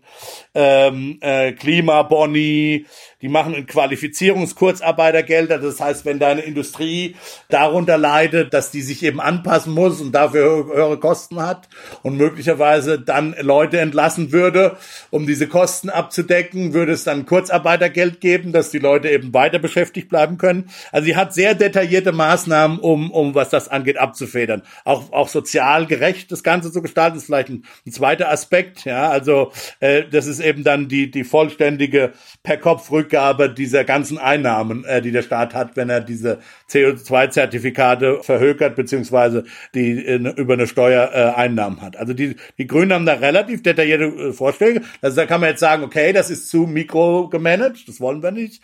Aber ich meine, der, der, der, der Punkt über diese Elastizität muss ja mal, muss man ja mal diskutieren. Also die Grünen haben so drei Punkte. Der eine ist die Elastizität, dann der soziale Buy-in. Ja, du musst, willst, den, den du dir halt kaufen willst. Die Leute müssen halt, müssen das Gefühl haben, dass sie das stemmen können, dass sie vor allen Dingen im unteren Ende nicht benachteiligt werden. Und der dritte Punkt ist halt, und jetzt komme ich zu diesen Klimaverträgen. Also ich habe das ein bisschen anders gelesen, wobei ich zugeben muss, dass genau dieser Punkt bei den Grünen im Grünen Programm sehr, sehr schwammig ist. Aber ein Weg, diese Klimaverträge doch zu lesen, ist zu sagen, wir wissen, okay, bei dieser Umstellung jetzt gibt's äh, Risiken für die Industrie. Ja, es kann sein, dass da auch mal falsche Wege gegangen werden, äh, gegangen werden. Aber die Grünen sagen halt, okay, Industrie fangt damit an, macht's. Und wenn da dann auch mal Fehlentscheidungen getroffen werden, äh, sozusagen versichern wir euch. Das ist das, das, das das, das, das, das war mein Eindruck. Also es ist eher ein Versicherungsargument, äh, zu, zu, das ist zunächst mal nicht von Hand zu weisen ist. Also insofern weiß ich nicht, warum du, wie gesagt, das war meine Lesart. Das, ist, das Programm ist, ist, ist, ähm, ist unkonkret genug, gebe ich gerne zu. Ähm, aber das war meine Lesart, jedenfalls, dieser Klimakontrakte. Meine Lesart, von dem, was ich da, da rausgelesen habe, wie gesagt, das ganze Programm habe ich nicht gelesen, aber was ich da rausgelesen habe, ist ein bisschen anders. Und zwar erstens ist der Punkt, äh, dass man vorsichtig sein muss, glaube ich, mit dem, äh, mit diesem wir ändern die Elastizität Argument. Und ich glaube, da ist durchaus, gibt durchaus einen Unterschied zwischen dem SPD und dem Grünen Programm, äh, was das angeht, ähm, äh, nämlich dass äh, klarer herausgearbeitet wird, jedenfalls beim SPD-Programm wird es relativ klar herausgearbeitet, äh, dass dieses äh, Elastizitätsveränderungsargument äh, eines exklusiv ist für ähm, Infrastrukturen und Netzwerke. Ja, es ist keine Veränderung der Elastizität, äh, wenn ich dir eine Subvention dafür gebe, äh, dir eine andere Heizung einzubauen, sondern das ist genau der Kanal, durch, über den normalerweise die Steuer wirken. Mhm. Das meine ich, also das ist doch, das, in dem Falle würde ja der Preis sich ändern, weil ich gebe dir Geld, das heißt, du kannst es leichter bezahlen, also wirst du elastischer, oder? Nein, aber äh, angenommen, du hast Finanzierungsconstraints, da, da denkt wieder einer in, in, in neoklassischen friktionslosen Welten. Also ganz konkret, du sitzt da, du bist ein Hausbesitzer, du sollst da, deine, deine Heizung läuft eigentlich noch ganz gut, ähm, aber du sollst sie jetzt äh, umbauen und das kostet, keine Ahnung, 10.000 äh, Euro, keine Ahnung. Die hast, die hast du, die hast du aber nicht, die, die hast du einfach nicht da sitzen, ja. Der, der Preis sagt dir, dass du die einbauen sollst, es gibt dir aber keinen Kredit dafür. Vielleicht, du sagst, gibt's da vielleicht private Kreditmärkte für, Verein? Dann soll, dann, Erstens gibt's dafür private Kreditmärkte, weil du ja, weil gibt's du ja, die? Gibt's die wirklich? Funktionieren die? Ja, die natürlich, die, die, die heißen Hypothekenmärkte.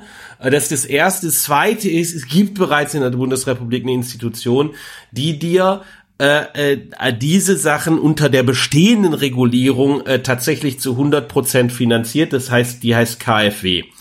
Ähm, äh, also das kannst du tatsächlich über äh, Hypothekenkredite finanzieren ähm, heute. Die Frage ist, brauchst du darüber hinaus noch eine stärkere Subventionierung der äh, der der, der äh, von diesen Investitionen? Das kann sein, da wo der Preis nicht vernünftig wirkt.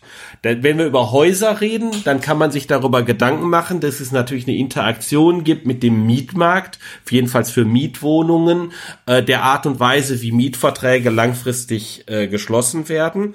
Ähm, äh, ja, jetzt ist die Frage, warum geht es für die Industrie nicht? Ähm, äh, meine Lesart ist nicht, dass es darum geht, äh, hier Liquidität in Form von Krediten zur Verfügung zu stellen, sondern tatsächlich, äh, so jedenfalls in dem SPD-Programm, und das gefällt mir nicht äh, an der Stelle, äh, sondern tatsächlich hier, äh, dass der Staat die Differenz zwischen den Kosten und äh, den äh, eingesparten, ähm, bepreisten CO2-Emissionen äh, auffängt. Was nichts anderes heißt als, ich nehme die Wirkung des CO2-Preises komplett raus. Ich gebe einfach direkt vor, welche Technologie äh, zusätzlich welche Menge eingespart werden soll. Weil sie im Übrigen in den Bereichen, die in einem Zertifikatehandel sind und die EU plant den Zertifikatehandel auf alles, äh, dazu führt, dass wir, dass wir lediglich äh, Verschiebungen äh, zwischen Ländern und zwischen Sektoren bekommen, aber keine Veränderung der insgesamt eingesparten äh, Menge. Es kann immer noch im Sinne von Elastizitätsveränderung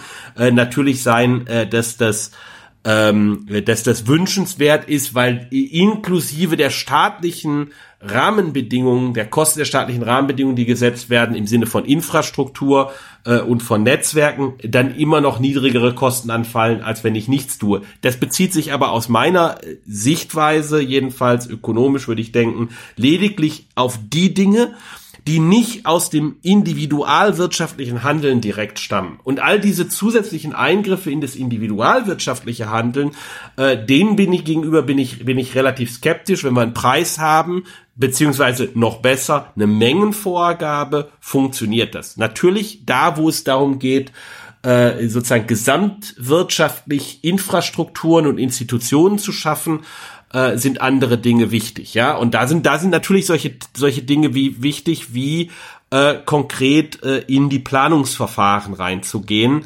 ähm, äh, und die äh, zu straffen. Das steht auch wiederum bei allen äh, äh, so ein bisschen unklar drin, dass sie das machen wollen. Äh, aber wie das, wie das dann konkret geht, äh, dann wird's dann zum Teil äh, auch äh, schnell relativ schwammig. Klar, du willst sowas ähm, willst du nicht denn, konkret in ein Wahlprogramm schreiben, sonst nageln sie dich hinterher drauf fest. Ja, aber du, du musst ja, ja, nur du musst halt schon, du musst halt schon sagen, wem du auf die Füße trittst. ja, okay. Ja. Nee, das willst du gerade nicht im Wahlprogramm.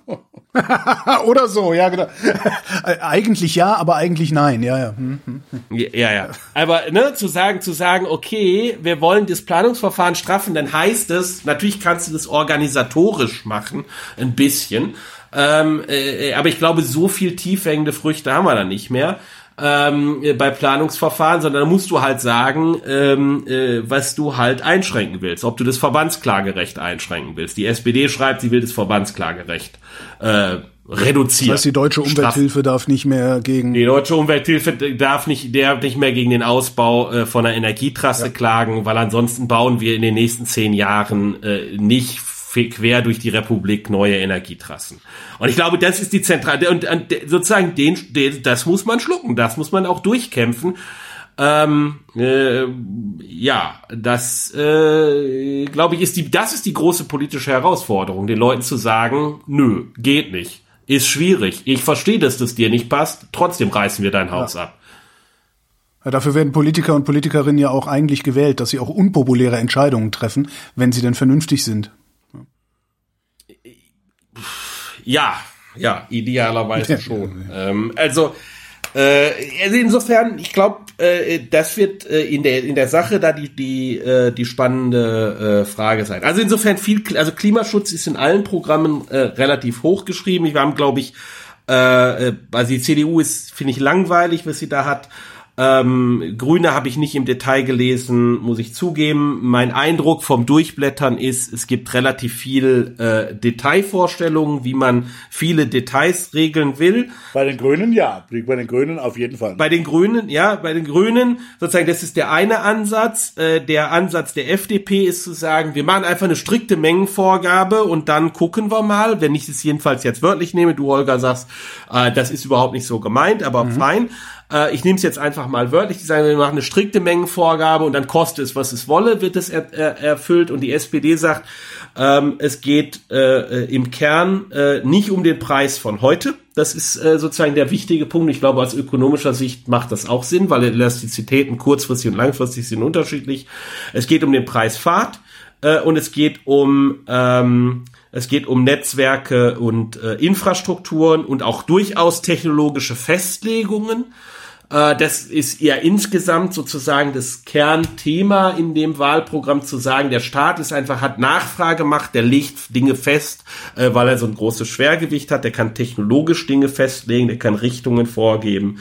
Äh, und das müssen wir nutzen und das ist auch wichtig, dass wir den Mut haben, das zu nutzen. Ich glaube, das ist, das ist da bei der SPD sozusagen die, die Kernvorstellung. Die nächste große Baustelle, die ähm, dummerweise in einer äh, sich, sich immer in einer überalternden Gesellschaft ja immer drängender wird, sind die Renten. Ähm, was, was haben die denn zu ja. Renten, was haben die für Rentenkonzepte? Weil das, was äh, wir gerade versuchen, das scheint ja nicht zu funktionieren. Solange wir nicht alle Einnahmen rentenversicherungspflichtig machen, ähm, sondern immer bei den Arbeitseinkommen bleiben, schleppen wir ein Problem mit uns rum, ne? Hat das eigentlich mal jemand gerechnet? Meine, meine, meine steile These ist ja immer, hätten wir zur Rentenreform alle Einnahmen rentenversicherungspflichtig gemacht, würden wir diese Diskussion jetzt gar nicht führen. Und die gesetzliche Rente würde ausreichen.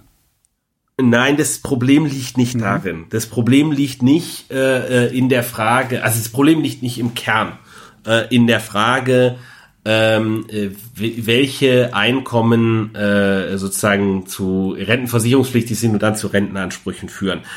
Äh, das äh, Kernproblem liegt in der demografischen Entwicklung und das sind zwei Dinge. Das ist einerseits äh, das kontinuierliche Ansteigen der Lebenserwartung.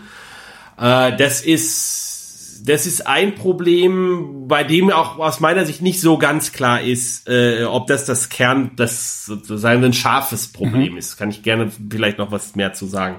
Aber ähm, das äh, größere Problem jetzt kurzfristig ist äh, die ungleichmäßige demografische Entwicklung, ja. die was mit geburtenstarken und geburtenschwachen Jahrgängen zu tun hat. Wir haben jetzt äh, die äh, die sogenannte Babyboomer-Generation, die in Rente geht. Ähm, und damit gehen auf einen Schlag plötzlich sehr viele Leute äh, einfach in Rente und damit steigen äh, die Rentenauszahlungen äh, und, ähm, und das muss irgendwie finanziert werden. Und diejenigen, die das finanzieren, sind notwendigerweise diejenigen, die jetzt arbeiten. Woanders kann es nicht herkommen. Ja. Ähm, und äh, das wäre das Gleiche, ob die jetzt, ob du da jetzt die die Kapitaleinkommen der äh, Babyboomer-Generation zuvor mit einbezogen hättest oder Stimmt. nicht, dann wären das immer noch viele Stimmt, Leute. Die, die danach kommen, haben sowieso gar nicht so hohe Kapitaleinkünfte wie die Babyboomer sie haben. Ne?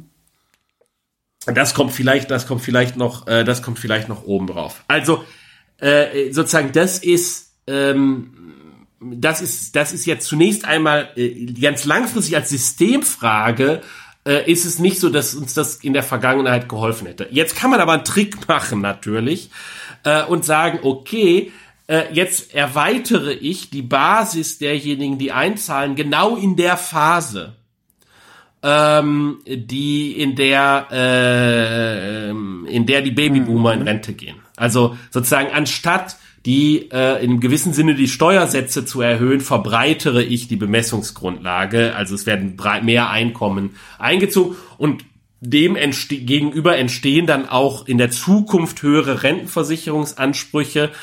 Äh, damit verschiebe ich das Problem ein Stück weit in die Zukunft. Im Kern was mache ich nichts anderes als äh, das, ähm, das Schulden zu finanzieren, äh, äh, sozusagen, dass, dass die Babyboomer jetzt in Rente gehen. Und äh, damit glätte ich aber äh, das, das Problem ein wenig über die Zeit. Also insofern eine Verbreiterung kann sinnvoll sein, ähm, wenn eine, Schuld, eine Schuldenfinanzierung äh, dieser Babyboomer-Welle, äh, wenn das nicht mhm. geht. Und das geht nicht, äh, jedenfalls äh, so wie die Verfassung ist, zunächst einmal. Wobei da redet doch eigentlich gar, gar keiner drüber, da habe ich das überlesen. Verbreiterung, die SPD will alle mit einbeziehen. Verbreiterung also im Sinne von, äh, also jetzt nicht die Kapitaleinkommen mitnehmen, sondern die, die, die Selbstständigen. Die Beamten, die Selbstständigen, genau, genau, genau, genau. Zunächst mal ist Rentenpolitik irgendwie nicht das große Thema auch. Also mhm. erstaunlicherweise, ehrlich gesagt. Ich, ja. hätte, ich hätte gedacht, da würde mehr drinstehen. Also ich sage mal, bei den äh, äh, okay, das habe ich überlesen dann bei der SPD, was die Verbreitung angeht. Aber ansonsten sehe ich hier generell, also alle wollen irgendwie weg von Riester und Rürup und die Grünen nennen das Bürgerinnenfonds, mhm. die SPD, wie nennt die SPD? Also die wollen im Grunde, und wenn ich das richtig, wieder mal sind die Details nicht so, nicht so, ähm, nicht so. Ja, also die SPD sagt, die hat, die hat keine Art, keinen Namen. Das strukturiertes Produkt, die CDU auch strukturiertes Produkt, die FDP Aktienrente. Also letztlich, aber das strukturiertes Produkt, ist das nicht das, was uns 2008 in die Krise gestürzt hat global? Ja, das ist was anderes. Nee, das, das ist was, was sie wollen, was sie wollen. wollen halt ein, nee, nicht ein standardisiertes Produkt, glaube ich. Nicht ah, okay, okay. Ah, ich hatte schon Angst. Die wollen halt, ich vermute mal, was die wollen ist äh, tatsächlich so eine Art, ähm, ja, so eine Art äh, Bürger-ETF. Ja, also dass halt die äh, das, ja. äh, aber das ist ja was für, für die jetzige Generation, die dann in 30, 40 Jahren in Rente geht, wenn ich das richtig verstehe. Ähm, oder soll das auch, äh, also da, da fehlt halt, fehlt's dann halt am Detail. Aber das ist ja nicht so pay as you go. Also der muss ja erst aufgebaut werden. Der kann ja erstmal nichts auszahlen. Also der löst das Problem der Boomer überhaupt nicht. Und, und das, das ist übrigens sinnvoll, weil diese Riester- und Rürup-Geschichten, das hat ja, wenn überhaupt, nur die Versicherungsindustrie reich gemacht, ja. Das, das, das, das ist ja eine furcht, das war eine furchtbare Konstruktion. Ökonomisch hätte man das von Anfang an eben so machen sollen, dass die Bürger, also wenn überhaupt, wenn man, wenn man der Meinung ist, dass die Bürger zu wenig äh, sparen für ihr Alter, wofür es Gründe gibt, man kann es auch ablehnen, man kann auch sagen, die Bürger sparen gerade genau das, was sie wollen. Aber wie gesagt, wenn man der Ansicht ist, dass sie das eben zu wenig tun, äh, beziehungsweise es Friktionen im Markt gibt, die dazu führen, dass sie das zu wenig tun, dann würde man eben den Staat sozusagen als dazwischenschalten, äh, als großen, äh, als großen Kapitalanbieter, der würde eben einsammeln und dann das ganze bündeln. Staats, Staatsfonds, Sovereign Wealth Fonds, da gibt es verschiedene Namen. Ich vermute mal, wie gesagt, die Programme sind da nicht super detailliert. Ich vermute mal, dass dieses Bürgerinnengeld ähm, oder wie, wie ist nochmal bei den Grünen? Ich, die haben so viele verschiedene Bürgerinnenfonds, der Bürgerinnenfonds, äh, dass das so eine Art äh, Staatsfonds sind, äh, auch die strukturierten Produkte oder die, wie hieß es nochmal, die Stand, standardisierte Produkte, dass das letztlich alles ein großer, ein großer ETF, ein großer Indexfonds ist, äh, den der deutsche Staat, die deutsche Rentenversicherung halt verwaltet und dann von mir ist bei der SPD noch die Beamten mit einbezogen. Aber das ist ja kein, das ist ja keine Sofortlösung, sondern das ist was, was mir so zu den Renten aufgefüllt. Äh, aufgefüllt. Das ist vor allen Dingen ja auch ein Ding, dafür brauche ich keine Politik. Das kann ich selber machen. Ja, da brauche ich einmal eine, eine ordentliche Informationskampagne, die auch wirklich in alle Winkel der Republik und ja, in weiß ich nicht. Das hat ja bei Riester und Rürup nicht funktioniert. Bei Riester und Rürup ist das zentrale Problem gewesen, dass man ein sehr kompliziertes ja. Produkt geschaffen hat. Und zwar deshalb, weil man halt eine eierlegende Wollmilchsau wollte. Man wollte eine Kapitalbeteiligung äh, haben, aber gleichzeitig wollte man bitte sehr Sicherheit. auch, dass auf jeden Fall nominal gesichert ist, dass das, was eingezahlt wird, wieder ausgezahlt wird. Und das funktioniert halt hinten wie vorne nicht äh, das hat halt viel zu hohe äh, Verwaltungskosten, äh, das zu machen. Das schwedische Vorbild äh, heißt, ähm, äh, dass, also Schweden macht es so, Schweden vergibt einen Auftrag an einen privaten äh, Investitionsfonds. Momentan hat es BlackRock übernommen. Die haben eine Abteilung, die das macht. Ja, also ich weiß nicht genau, vielleicht ist es falsch, was ich, aber sozusagen die schreiben das international auf und sagen, so derjenige, der uns das am billigsten organisiert, der kriegt für die nächsten x Jahre, ich meine zehn, aber ich bin mir nicht sicher, kriegt der den Zuschlag, das zu verwalten und dann wird's wieder neu ausgeschrieben. Und so geht es und da bewerben sich halt diese internationalen Hedgefonds äh, oder Investitionsfonds, äh, bewerben sich halt darum, äh, das, äh, das zu managen und äh, sozusagen und der, der das insgesamt günstigste Angebot abgibt, kriegt den Zuschlag. Erscheint mir wie eine clevere Idee. Ja, das ist eine, das ist eine relativ clevere Idee, denke ich. Da, da, kann man ja auch vielleicht mal äh, dann positiv in die Zukunft schauen das kommt bei allen Parteien irgendwie vor. Wie gesagt, in der gebotenen Unkonkretheit, aber jedenfalls so, es wird so erwähnt, dass man sich da durchaus Koalitionsverträge äh, äh, vorstellen könnte, um, um, um dieses, um so eine Idee, ja. Ähm, das ist ich denke, durchaus interessant. Das ist also auch so was, äh, falls wir das vorhin noch nicht erwähnt haben, wo es eine interessante Konvergenz jedenfalls innerhalb der, der vier, äh, der vier zentristischen Parteien gibt, ja. Ja. Das löst aber immer noch nicht das Problem der Boomer. Das Problem der Boomer löst das nicht. Da sehe ich halt auch nichts, also ehrlich gesagt. In den Wie würdet ihr denn das Problem der Boomer lösen? Naja, also das ist, es, die, es, es, es ist so, dass die Parteien implizit, also jetzt Grüne habe ich, wie gesagt, das, das habe ich nicht gelesen, definitiv nicht. Äh, äh die FDP und die CDU lösen das Problem implizit. Ähm, die SPD äh, oder und die SPD auch. Ja, und zwar die FDP sagt, äh, wir fixieren äh, die äh, Sozialversicherungsbeiträge.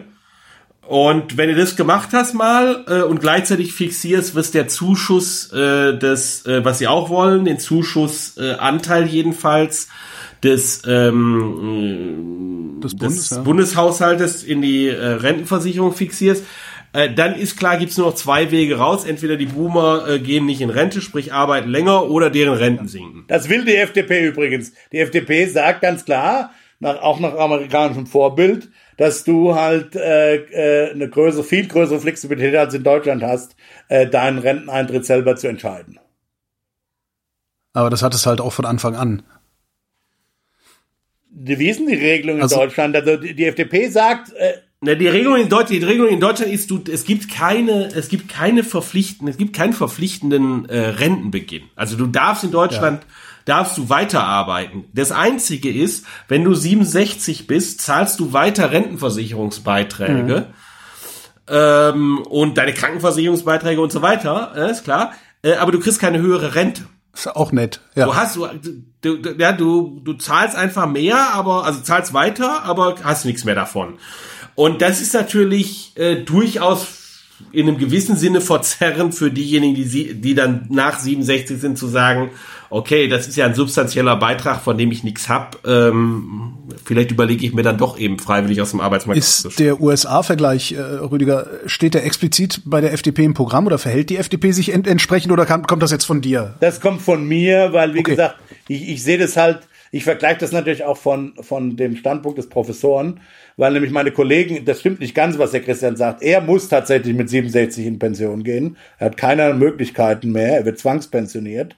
Äh, ich nicht. Ich, bei mir heißt Lebensanstellung wirklich Lebenszeitanstellung. Ich kann bis 80 arbeiten und natürlich, das heißt mit 80 äh, mit vollem Gehalt weiterarbeiten, was natürlich schon einen Unterschied macht. Er, er darf natürlich mit 75 Prozent nichts arbeiten, auch schön. Aber äh, ähm, kann, äh, kann ich das deutsche Modell noch mal sehen? Der, der Punkt, was ich damit sagen will, ist, das, das, du erlaubst das, das wäre das wäre schön, das wäre schön, wenn die wenn die wenn die Pensionsansprüche so hoch sind. Sind sie nicht? Sind sie doch nicht? sind sie doch 75 Prozent. 67 Prozent von dem, was die Basis ist, das ist bei Professoren äh, ähm, ist das äh, irgendwo abgeschnitten. Ja, ja, okay. Also ähm, ein, hohe, ein viel zu hohes Gehalt, eine viel zu hohe Pension jedenfalls. Ähm, äh, Finde ich auch übrigens. Aber egal. Nein, was ich sagen will, was in Amerika das Schöne ist, ich meine, unsere Altersvorsorge steht natürlich in dem, im Aktienmarkt. aber dadurch, dass äh, ich, äh, ich kann halt da, dadurch, dass ich einfach frei, also wenn, wenn du das schon hast, musst du den Leuten sozusagen erlauben oder äh, tatsächlich erlauben, ähm, äh, äh, äh, auch mal gegebenenfalls länger zu arbeiten, weil ich halt Schocks im Aktienmarkt abfedern kann. Ja, also wenn wenn wenn es dann, wenn ich äh, so bei 65 stehe und ich mir das überlege und ich, ich, ich gehe, wir gehen halt gerade durch eine. Genau, du gehst genau im Jahr 2010 in Rente. Ne? Ja, zum Beispiel. Muss ich aber, das, der Punkt ist, das muss ich halt nicht. Ich kann dann einfach noch ein bisschen warten. Ich, ich, ich, ich, ich, ich kassiere dann halt einfach noch zwei, drei Jahre länger ein volles Jahresgehalt und gehe danach in Rente, ja, wenn sich der Aktienmarkt wieder erholt hat. Das ist halt ganz, du kannst, du, da, also diese, diese beiden Mechanismen spielen sehr schön in Amerika. Also wir, wir, wir profitieren halt sehr schön von den höheren Aktienrenditen. Das Problem an Aktienrenditen Renditen ist, dass sie volatil mhm. sind und dass du halt nicht gerade willst, dass wenn du in Rente gehst, dass der Aktienmarkt unten ist. Aber der Punkt ist, wenn du das machst, natürlich sollst du vorher sowieso natürlich in, in sichere Anleihen gehen, aber wenn du überrascht wirst, sagen wir mal, vom Aktienmarkt, hast du immer die Möglichkeit, erstmal weiter beschäftigt zu bleiben in, in, in, in Amerika, jedenfalls dann, wenn du eine unbefristete Beschäftigung äh, hast. Ach, das ist die Empfehlung dann auch tatsächlich in den USA. Also sieh zu, dass du, solange du, was weiß ich, äh, bis zu deinem, keine Ahnung, 60. Lebensjahr, sieh zu, dass du an den Aktienmärkten teilnimmst und wenn du dann gerade irgendwo auf einem, auf einem Peak bist, irgendwo in einem Boom bist, verkauf die ganze Scheiße und park das in eine sichere Anleihe, damit du auch wirklich bis zum Lebensende du sollst Kapitalstock schon, nicht mehr äh, vorher aus den Aktien ein bisschen rausgehen, also du sollst es dadurch abschmelzen. Mhm. Es kommt ein bisschen, also du musst sozusagen, was dein Retirement, dein geplantes äh, äh, äh, äh, Pensionsalter ist oder Rentenalter ist, so mit dem im Kopf sollst du ja. natürlich den Aktienanteil dann abschmelzen. Der Punkt ist, wenn das nicht so, da, da gibt es natürlich Unsicherheit in der Entscheidung, ja. Ähm, ähm, und wenn Klar. das eben nicht so hinhaut, machst du immer einfach noch zwei, drei Jahre länger. Ja, das ist halt, äh, das ist halt immer möglich in den USA. Gibt es in den USA denn eigentlich auch sowas wie, also wie bei uns, die ganz normale gesetzliche Rente? Weil also wenn jetzt irgendwie jemand die ganze Zeit Minimum Wager ist, der wird ja wenig ETF ja, haben. Ne? Die gibt's auch. Die gibt's auch. Und die erhöht sich meiner Meinung Ich meine, das weiß ich jetzt eigentlich nicht hundertprozentig, aber auch die gesetzliche Rente erhöht sich nach wie vor. Also du hast diesen, du hast nicht diesen, äh, diesen Effekt, dass wenn du länger arbeitest, dass du auch die gesetzliche Rente den, äh, nicht weiter sich erhöht. Also du, erhöht, du erhöhst so, hm. du, du erhöhst natürlich, der Großteil ist natürlich eh die private Rente, die erhöhst du, das ist dein eigenes Geld, also du kannst, du kriegst erstmal einen Lohn. Wobei das kommt, das kommt drauf an, welcher, über welche Gehaltskategorie du redest. Jeder, der Benefits hat, jeder, der, der für, für, für den Median-Einkommensamerikaner ist die äh, gesetzliche Klar, Rente ein ganz substanzieller das, Beitrag zur. Ja, ja, aber die, die, äh, die, die, die erhöhst du erhöhst weiter deine Rente danach, wenn du weiter arbeitest. Ja. Da bin ich mir relativ sicher. Also insofern hast du das nicht in den USA. Ich, ich, ich finde es jetzt nicht, wo die FDP das schreibt. Nein, die FDP macht das. Ja, die FDP, die FDP macht das auf Seite 66 in ihrem Programm. Ich habe es gerade gefunden. Sie nennt es die Rente Alters äh, Enkelfit machen oder sowas. Nein, Enkelfit. Ja, und was momentan nicht so ohne weiteres möglich ist, ist ab, also was die, FD, was die, was die FDP will, sind zwei Dinge. Erstens, ab dem 60. Lebensjahr äh, kannst du in Rente gehen. Vorausgesetzt, mhm. du hast äh, so viel Rentenanwartschaften, dass das ja. das Grundsicherungsniveau abdeckt.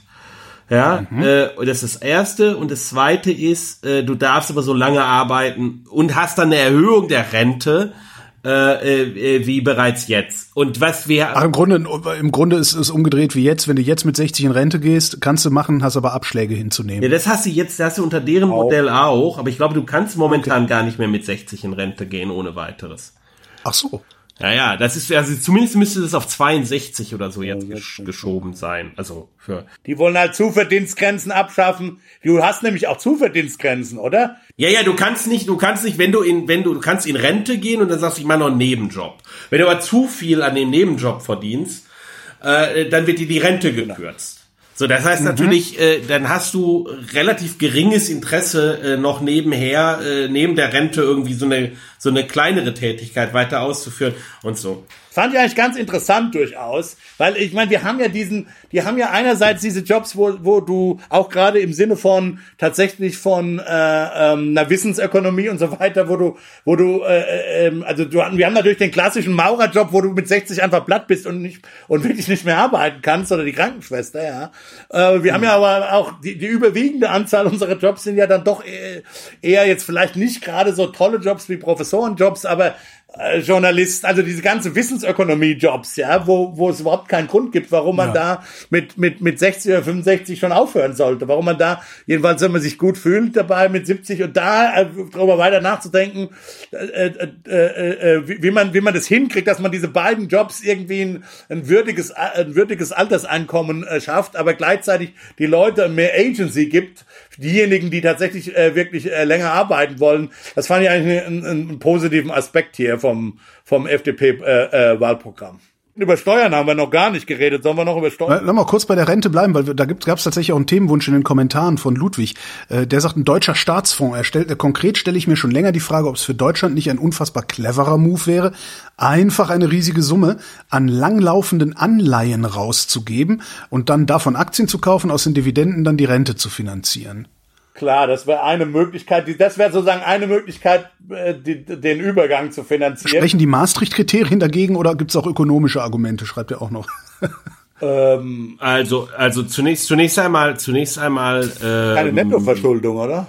Nettoverschuldung ist. Ja, also lang, lang, lang, ja, langsam, langsam. Also, äh, das, die, das ist für die Schuldenbremse egal äh, weil das eine finanzielle Transaktion wäre. Das kannst du, also das kannst du tatsächlich Schuldenbremsen neutral organisieren und es wäre in der Tat äh, eine recht sinnvolle äh, Überlegung aus meiner Sicht zu sagen, äh, man nimmt jedes Jahr zusätzliche Verschuldung auf, äh, die man dementsprechend dann auch ganz langfristig anlegt. Insofern wäre das eher was für die Generation klar nach uns, vielleicht sogar noch die Generation nach meinen Kindern.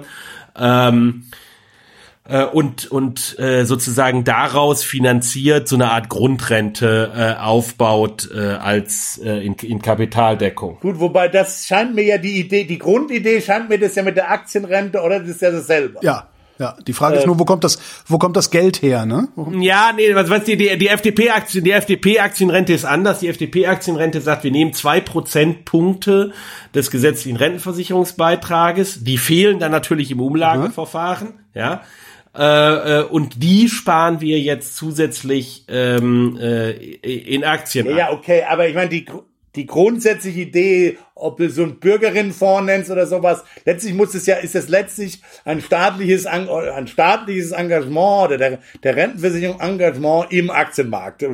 Auf der Ebene sind, sind es ja sehr ähnliche Ideen. Ja, gut, die Frage ist, die Frage ist, ob du das halt als, als, als, äh, ähm, Bilanzverlängerung des Staates Moment, ich, äh, aber gerade, äh, sprich, viel, viel früher noch eine Frage, was soll das? Warum, warum nehmen wir die zwei Prozentpunkte von der Umlage weg, um sie dann an den Kapitalmarkt zu geben? Warum lassen wir die nicht in der Umlage? Also welchen Vorteil hat das, die Umlage kleiner zu machen und dafür ein bisschen was an Kapital? Ja, weil die Rendite der Umlage halt in einem System, wo die Bevölkerung nicht mehr wächst, ja. äh, äh, schwierig ist. Das heißt, ich habe am, halt ich habe am Kapitalmarkt eine größere Renditehoffnung sozusagen. Das ist die Idee. Okay. Ja. ja. Und wenn dann alle Boomer 2010 in Rente gehen, muss der Staat im Zweifelsfall da trotzdem einspringen. Äh, das ist das Problem, dass das halt nicht funktioniert. Äh, das macht halt letztlich die, äh, die, die Deckungslücke im, das Problem okay. wird viel größer. Das hast du immer, dieses Übergangsproblem mit den Pumpern. Ja. Das heißt, das heißt, die bessere Lösung ist zu sagen, also entweder machst du das schuldenfinanziert, das will die FDP aber auch nicht, also die will halt wirklich, äh, ja, weil sie halt in die Schuldenbremse festhalten will. Was du machen kannst, ist, du kannst sagen, ich, ich begebe jedes Jahr zusätzliche äh, Staatsschulden. Die zwischen Schuldenbremse und Maastricht-Kriterium ist ungefähr Platz für ein Prozentpunkt vom äh, Bruttoinlandsprodukt. Ja, äh, und äh, dann kannst du damit, äh, das kannst, könnte man zum Beispiel dann immer für äh, die 0 bis 18-Jährigen quasi monatlich investieren, äh, wie so ein Fondssparplan oder so ähm, in so einen Schweden äh, standardisiertes äh, Anlageprodukt zum Beispiel. Und wenn du, wenn du das gemacht hättest in der Vergangenheit, ähm, äh, tatsächlich dann äh, würde würde äh, heute äh, Würden wir diese etwa, Diskussion hier gar nicht führen. Äh, ja, dann also dann, dann dann würden wir dann würden wir ungefähr dann würden wir ungefähr äh, sowas wie ähm, 50 Prozent äh, der ja. Standardrente also die Rente, die jemand bekommt, der, der 40 Jahre lang, ja. äh, der Eckrentner, 50, Entschuldigung, 45 Jahre lang der Eckrentner, ja, der 45 Jahre lang äh, genau das Durchschnittseinkommen als Beitrag gezahlt hat. Das ist ein relativ gut ja, verdienter der hat jedes Jahr im Moment, ich glaube, 38.000 brutto oder sowas. Ne? Und davon 50 Prozent in etwa äh, würdest du tatsächlich on top äh, noch als Rente haben, wenn wir das in den in den vergangenen 50 Jahren gemacht hätten. Und das ist, äh, das ist nicht, äh, das ist nicht wenig, was, was bei so einer äh, Operation rauskommen könnte. Äh, du hättest natürlich höhere Staatsverschuldung. Jetzt habe ich natürlich für die Überlegung angenommen, dass das die Zinsen für den deutschen Staat in der Vergangenheit nicht, äh, nicht anders mhm. bewegt hätte. Da gibt es gute Gründe, dass auch, dass man das annehmen kann tatsächlich. Also es ist keine schlechte Idee aus meiner Sicht, das zu machen. Ähm, und es gibt auch gute Gründe, warum äh, aus der gesamtstaatlichen Sicht äh, dass ähm, äh, also dass eine andere Überlegung ist als sozusagen jeder Einzelne. Jeder Einzelne könnte ja sagen, ähm, ich versuche mir mal Geld zu leihen bei der Bank und lege das dann an. Und kauf mir davon dann Tulpenzwiebeln, ne? Äh, richtig, richtig, ja. Äh, das ist halt, ähm, äh, das ist äh, schwierig, wenn derjenige nämlich dann einzeln mal in Liquiditätsschwierigkeiten kommt, äh, dann braucht er Kredit, dann kriegt er keinen mehr, weil er schon viel Kredit hat und so. Äh, das ist, äh, wenn das über den gesamten Staat geht, äh, ist das. Äh, Aber bevor du ganz rausläufst, komm doch mal ein Stück an ja, Entschuldigung, Entschuldigung, Entschuldigung, Entschuldigung, ja, ich ich fahre hier immer so mit meinem Stuhl hin und her. So, Rüdiger sagte Steuern. Ähm, da, da können wir doch ganz einfach auf die Süddeutsche Zeitung verweisen. Die haben doch diese schöne äh, vom Zentrum für europäische Wirtschaftsforschung mal ausrechnen lassen, welche Partei wie viel Steuern kostet beziehungsweise wie viel Steuern bringt.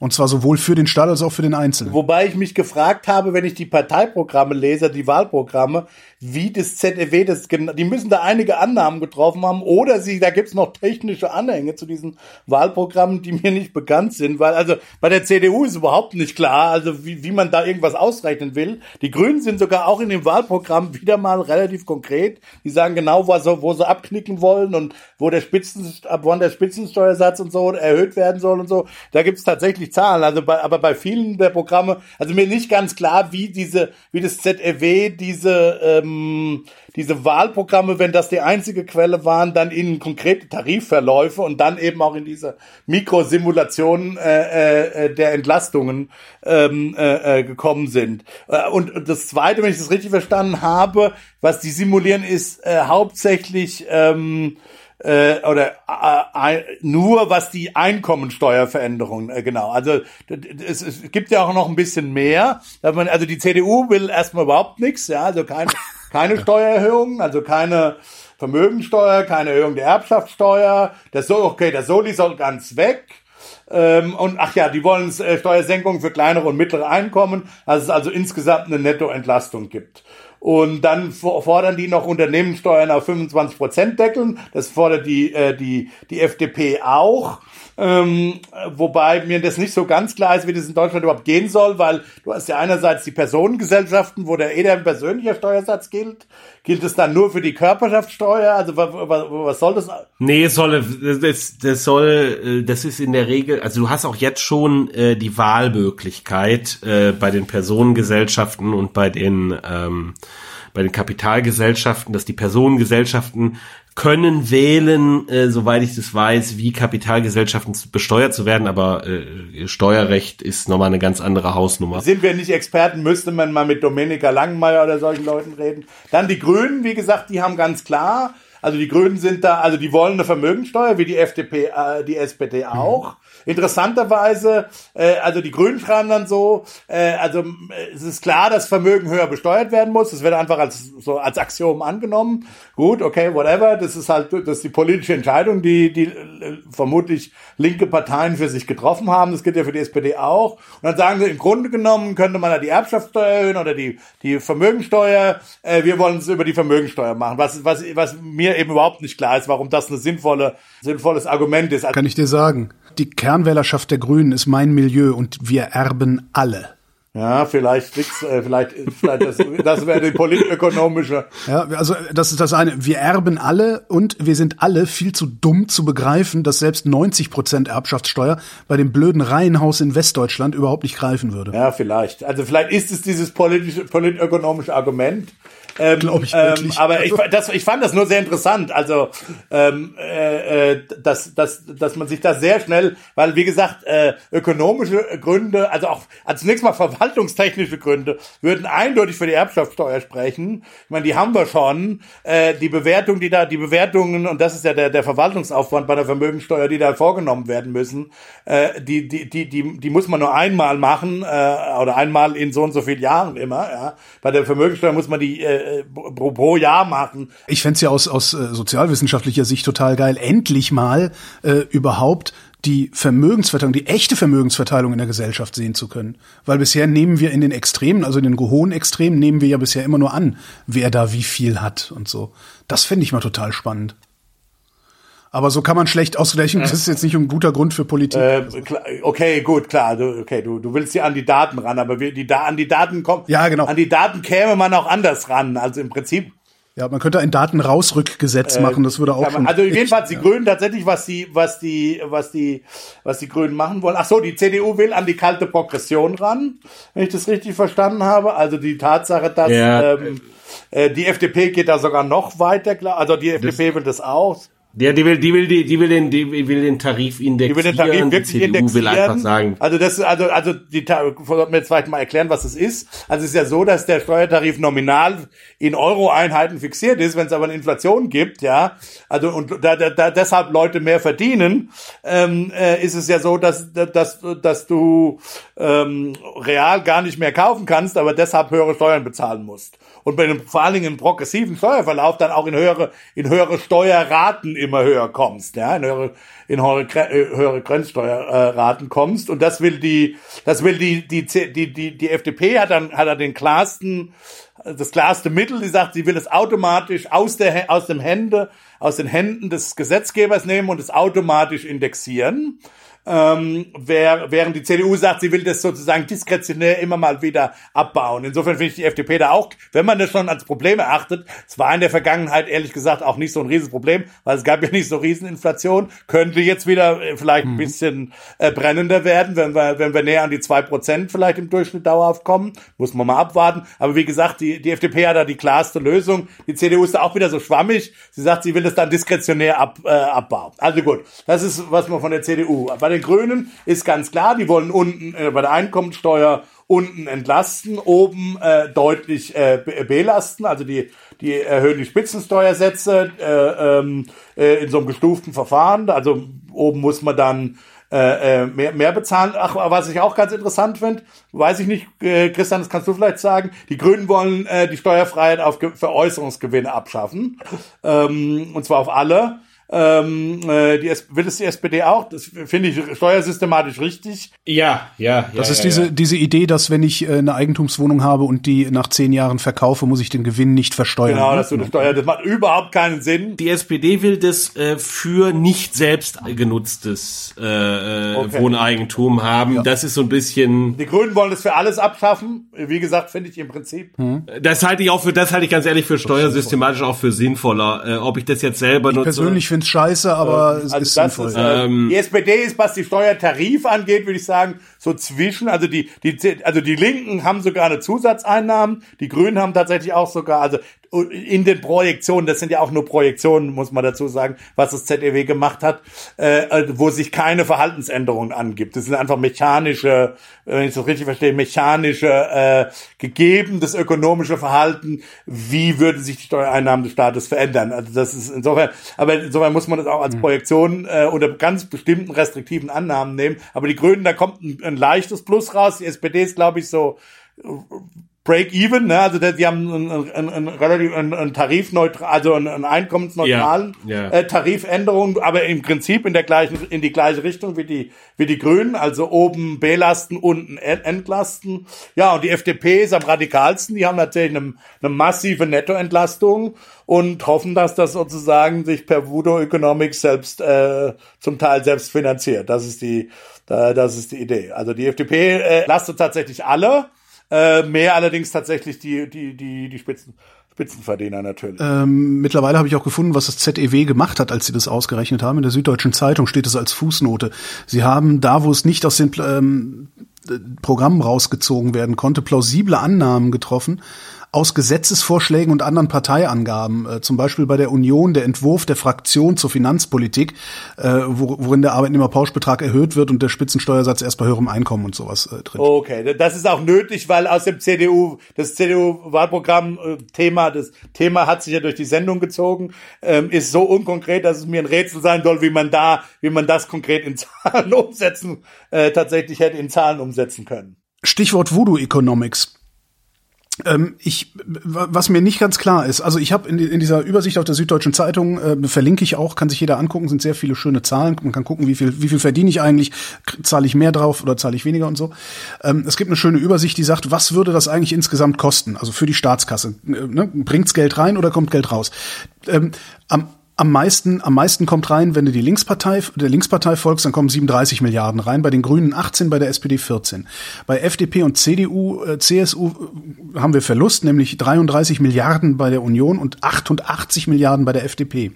So, das heißt, die wollen den Staat um 88 Milliarden erleichtern äh, jedes Jahr, halten aber an ihrer Schuldenbremse fest mit der Begründung, das würde zukünftige Generationen müssten das sonst bezahlen.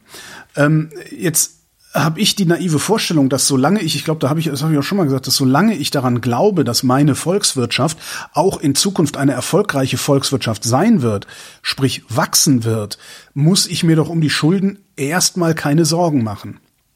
Und ich verstehe diese, das, das, das kommt mir nach so einem Doppeldenk vor, irgendwie, oder nach so einem Double Bind. Wir wollen einerseits dem Staat massiv Geld wegnehmen, sodass er dann auch vor allen Dingen nicht mehr investieren kann. Ähm, damit schnüren die doch aber letztendlich auch die Handlungsfähigkeit des Staates und, und die, ja, die, die, die Funktion der Infrastruktur in der Zukunft in einer solchen Weise ab, dass eine Schuldenbremse genau das Falsche ist, um es da einzusetzen. Oder also ich, ich habe immer das Gefühl, dass ich immer wieder dahin zurückkomme, dass es eigentlich gar nicht möglich ist.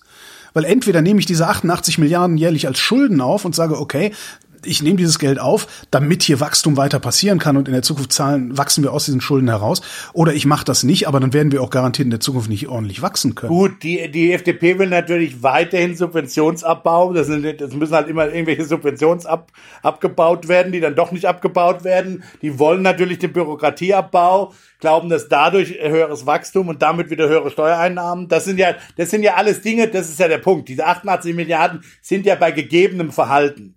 Äh, der Punkt ist ja, was die, was die FDP dann äh, argumentieren würde, ist zu sagen, das, du darfst das Verhalten eben nicht gegeben annehmen, sondern die Wachstumskräfte würden, das ist die Behauptung, also die dahinterstehende Ökonomie, ist halt zu sagen, die Wachstumskräfte werden so massiv äh, angeleitet durch diese Steuersenkungen, dass, äh, äh, dass äh, zumindest eine Teilselbstfinanzierung da ist. Also, also von den 88, keine Ahnung, dann nur noch 44 übrig bleiben oder so, ja.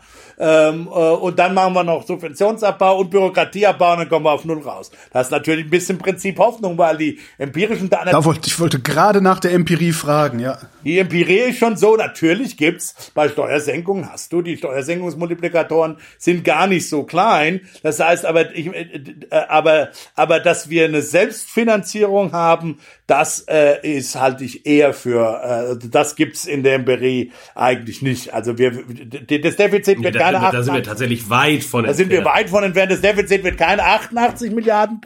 Äh, äh, äh, äh, das ist sozusagen das, das, das Maximum. Ja, das also das der schlimmste Fall, wenn es überhaupt keine Verhaltensänderungen gibt. Das, ist, das muss man nicht annehmen. Es wird Investit privaten Investitionsboom dadurch geben. Da kann man kann man schon davon ausgehen. Und auch äh, private Aktivität wird sich bei solchen Steuersenkungen natürlich erhöhen. Aber der, aber aber die Größenordnungen, die da nötig wären, also mit anderen Worten musst du, musst du, ja, dann zwei Dinge musst du entweder die Schulden laufen lassen, das wollen sie nicht, wobei Lindner tatsächlich, das stimmt ja auch nicht ganz, er hat ja dann doch so grummelnd mal zugegeben, dass man das noch ein paar Jahre durchaus laufen lassen kann, ja, ähm, äh, also insofern bin ich da gar nicht so pessimistisch, äh, was was eine Wobei im im, Wahl, im Wahlprogramm steht ganz groß Tilgungsturbo für ja ja aber also es ist so ein bisschen es ist ein bisschen inkonsistent ja und um das um um's, um's in, um's, und, um's in, in Perspektive zu setzen, vielleicht mal die 88 Milliarden. Der Finanzplanentwurf des Bundes 2022 äh, ist, sieht Ausgaben von 443 Milliarden Euro aus, äh, vor, ja. Äh, äh das heißt. Da will er halt kürzen, da glaubt er, dass er kürzen kann. Das, aber 88 Milliarden sind halt äh, mal äh, fluffige 20 Prozent. Ja, äh, äh, worüber wir darin. Das sind halt, das sind Größenordnungen, die jedenfalls auch, auch die Anpassungen im Sinne von mehr Aktivität, ich glaube, die passieren eben auch kurzfristig nicht. Ja, ähm, naja, vor allen Dingen, wo wirst du kürzen, wenn du tatsächlich, wenn wir das mal durchspielen, wo wirst du, wo wirst du 20 Prozent des Haushaltes kürzen? Das wirst du insbesondere im Sozialbereich machen. Ähm, das heißt, da nimmst du dann vor allen Dingen dann mal kräftig Konsum Ja, das raus, sagen ne? sie auch. Die wollen ja verschiedene, die wollen ja verschiedene Dinge äh, kürzen. Das äh, Deckeln haben sie ja geschrieben. Ähm, warte mal, was die sagen. Die Abgabenquote muss, äh, nee, da, wie gesagt, die haben da nicht so eine Ausgabenquote irgendwo. Ähm, ich hab, ich meine, die hätten da irgendwo auch ein, also jedenfalls wollen sie auch an, an der Staatsausgaben natürlich kürzen, aber das ist halt so, Ach so, die 50 Prozent Sozialausgaben im Haushalt, genau. Die wollen, auf der anderen Seite wollen sie die Investitionsquote in Deutschland, privat und öffentlich, auf 25 Prozent erhöhen, ja.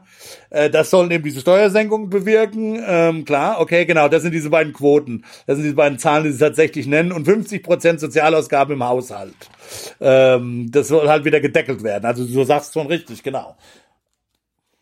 Ich meine, diese Sozialausgaben im Haushalt, also diese Sozialausgaben, das ist doch unmittelbar Konsum. In, in vielen Bereichen, ja. Das, das wird doch Bereichen unmittelbar zu Konsum. Tat, äh, Konsum ja, ja. und das sind halt Transfers und und die Transfermultiplikatoren sind halt auch sehr hoch. Also wir, also wenn du das eben entziehst, dann ähm, genau, dann äh, dann dann dann also was dieses Programm mit Sicherheit bewirken wird, ist eine Umschichtung vom Konsum, konsumtiven Aktivitäten. Also wenn es dann tatsächlich über auch eine Sozialausgabenkürzung äh, äh, finanziert werden würde, von konsumtiven Aktivitäten in investive Aktivitäten. Das kann man wollen, ähm, aber man soll den man soll den Bürgern nicht so, man soll den Bürgern ehrlicherweise nicht vorspiegeln, dass es da eine Selbstfinanzierung gibt, weil eben der Gesamt, denn das, das Bruttoinlandsprodukt ist ja vereinfacht gesprochen, sehr vereinfacht gesprochen, ja die Summe von investiven und konsumtiven Tätigkeiten, äh, dass das dann so mass, also dass die investiven Tätigkeiten so viel höher steigen, wie die konsumtiven Tätigkeiten fallen würden, ähm, äh, das ist das ist äh, äh, tatsächlich äh, nicht gedeckt von gängiger Empirie, würde ich sagen. Wie jetzt, wie gesagt, das sind 20 Prozent sozusagen das, was das Defizit wäre, wenn man jetzt keine Anpassung hat, wäre 20 Prozent äh, des Bundeshaushaltes. Der Bundeshaushalt sind nicht die gesamten Staatsausgaben. Ja, ganz viel Ausgaben, äh, Staatsausgaben passieren über die Länder und über die Kommunen. Das darf man nicht vergessen. Mhm. Ähm, äh, ja, also sozusagen, das, das muss man, das muss man auch an der Stelle sehen. Äh, natürlich gibt es, wie Rüdiger gesagt hat, äh, da auch insbesondere längerfristig äh, von niedrigeren äh, Steuersätzen gibt es durchaus Wachstumsimpulse.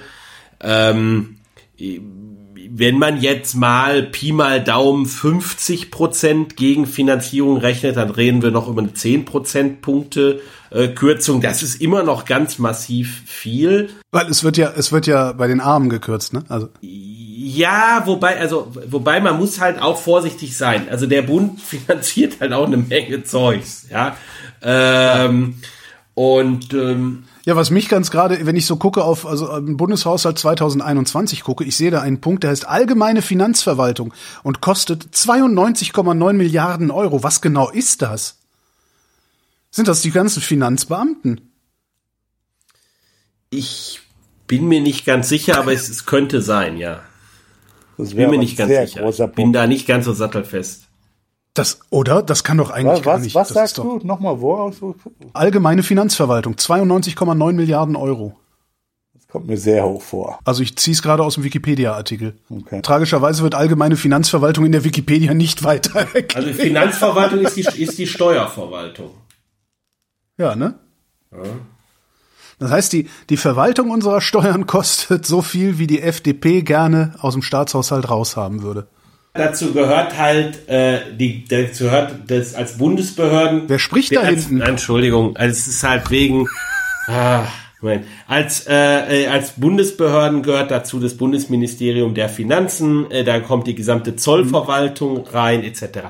Das ist ja durchaus auch das, also Kosten von Steuererhebung sind durchaus bei manchen Steuern nicht zu vernachlässigen. Das ist ja gerade die Diskus Diskussion um die Vermögenssteuer. Die Vermögenssteuer, wenn ich mich richtig erinnere, hat, als sie zuletzt erhoben wurde, hat ungefähr, ich meine, 40 Prozent des Steueraufkommens ist dafür verwendet worden, die Steuer zu erheben. Ja gut, und da gibt's ja noch diese süßen Bagatellsteuern, die die FDP, das wollte ich noch als Bonbon sein, auch abschaffen will. Ähm, ähm, ähm, was weiß ich, die Schaumweinsteuer oder so. Ähm, Bagatell- und Lenkungssteuern ab. Ja. Genau. Die Schaumwein, Ja, die Zwischenerzeugnissteuer, Salzsteuer, die ja. Biersteuer und die Kaffeesteuer wollen sie abschaffen. Äh, aus, aus dem gleichen Grund, weil Sie will aber aus einem schweren liberalen Impetus heraus die Zukunftsbranche Tu- Branche Tourismus, die heimische Wirtschaft dort stärken mit zusätzlichen Subventionen. Das klingt nach Hotels. Das kennen wir ja schon. Als ich, als ich, als ich das im Programm gelesen habe, da dachte ich mir, nee, es ist, also es ist, es ist grundsätzlich. Jetzt, jetzt werden jetzt es werden nicht nur die, jetzt ist nicht nur das Frühstück 7%, sondern die Übernachtung auch auch. wenn die In vielen Regionen Deutschlands sind Tourismusbetriebe wie Hotels und Gaststätten Eckpfeiler für Wirtschaftswachstum und Beschäftigung. Steht da Ja. drin. Ja. Die, die, die, die Wirtschaft ist halt Eckpfeiler für die Wirtschaft, ne? Genau, daraus kann man nämlich dann noch ableiten, dass in anderen Regionen andere Eckpfeiler sind, die auch besonders behandelt werden müssen. Ich halte das Ganze für, ich bin da nicht von überzeugt, was die FDP da anzubieten hat seit vielen Jahren. Und jetzt mal abseits aller übriger Überzeugungen und Moralitäten und sonst wie was. Äh, wenn ihr nur mit, mit der ökonomischen Brille drauf guckt, welches Programm ist das Beste? Kann man das überhaupt kategorisieren? So? Welches funktioniert am wahrscheinlichsten? Also ich will mich da jetzt nicht festlegen. Ich finde, ich ich ich ich, ich gehe mal mit der ich sa- sag, ich gehe mal mit der Brille des Professors drauf, wenn ich wenn ich scha wenn ich schauen darf. Also Ja. bis das Unionsprogramm ist einfach äh, lazy geschrieben, ja. Also da da hat sich halt so einer so so, das ist so der typische Undergraduate, der, der halt, der halt drei Wochen durchgesoffen hat, ja, und dann so ein, ein Tag vor Abgabetermin hat er sich in die Bibliothek eine Nacht gesetzt und hat da halt irgendwelche, hat da so, äh, seinen letzten Aufsatz ein bisschen äh, äh, wiedergekäut. So liest sich ehrlich gesagt das Unionsprogramm. Ähm, äh, wie gesagt, mit Plattitüden, ähm, also ja, wenig konkret. Die, die, die Grünen ist das Streberprogramm, ja. Also allein schon von, von der Machart würde ich sagen und von der von der von der Bemühung und so weiter. Also äh, ja, so also kann man kann man da muss man auf jeden Fall eine gute Fleißnote vergeben. Ähm, ähm, das ist das ist völlig klar. Ich ich ich, ich hab, man kann da durchaus einzelne die Dinge diskutieren. Wie gesagt, Vermögensteuer ja, Erbschaftssteuer nein. Also hätte ich genau umgekehrt gemacht. Ähm, ich bin ich bin ja jemand, der äh, äh, ähm, die die der der eindeutig sieht, dass das Klimaproblem ein Riesenproblem ist und zwar ein größeres Problem ist als das, was wir mit der Atomenergie je hatten. Und ich, ich bin halt der altmodischen Überzeugung, dass äh, die Atomenergie nicht als Übergangstechnologie äh, nutzen zu wollen, insane ist. Ähm, ähm, aber das ist natürlich was, das ist was, wo ich mich mit den Grünen nie einig werde. Ja. Das liegt in der, das liegt in deren DNA, das anders zu sehen. Nee, es liegt in deiner DNA, das anders zu sehen. Nein, es gibt durchaus Grüne, es gibt sogar grüne Parteien, wenn ich es richtig weiß, in Europa. Die schwedische grüne Partei ist es nicht so. Die ist eher pro Atom, also jedenfalls als Übergangstechnologie. Das ist gar, das ist eine, auch eine, das, da sieht man schon dran, dass es durchaus eine, eine ein bisschen eine deutsche Sonder, äh, Sondergeschichte ist. Ähm, ähm, aber gut, ist mir schon klar, dass das in Deutschland, dass man den, das muss man nicht wieder aufwärmen. Der, Nee, das ist, das ist auch Hirn, also das halte ich auch tatsächlich für hirnrissig, das ist durchdiskutiert, ja, ja. äh, das ist durchdiskutiert, äh, stört mich aber trotzdem halt. Ja, solche Sachen stören mich am grünen Programm. Klar.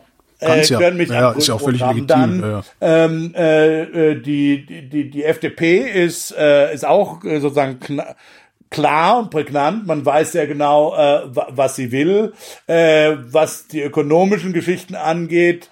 Äh, ja, zum Beispiel noch vielleicht noch ein Ding, das mir bei der FDP und bei den Grünen, bei der CDU aufgefallen ist. Bei der CDU fand, das war so eine geile Formulierung, findet sich aber äh, in der Substanz, wenn auch nicht beim äh, in dieser Formulierung wieder. Genau. Die CDU schreibt, die Beteiligung der Arbeitnehmerinnen und Arbeitnehmer am eigenen Unternehmen wäre ein originär christlich-soziales Anliegen und das will die CDU auch fördern. Ei, ei, und, ei, und, und die FDP hat eine ähnliche Formulierung, die schreiben natürlich nicht christlich, ähm, ist klar, aber das ist halt auch so bisschen äh, weg von ökonomischer Theorie. Ökonomische Theorie, die einfache ökonomische Theorie würde mhm. sagen, du sollst dich gerade an allen anderen Unternehmen beteiligen, aber nicht an deinem eigenen Unternehmen, weil wenn es deinem eigenen Unternehmen scheiße geht und du äh, kurz entlassen wirst, dann ist auch noch deine Pension am Ende oder dein, dein Erspartes weg. Es gibt natürlich Argumente, wo man sagen kann, dass du, wenn du an deinem eigenen Unternehmen beteiligt bist, so viel besser arbeiten wirst,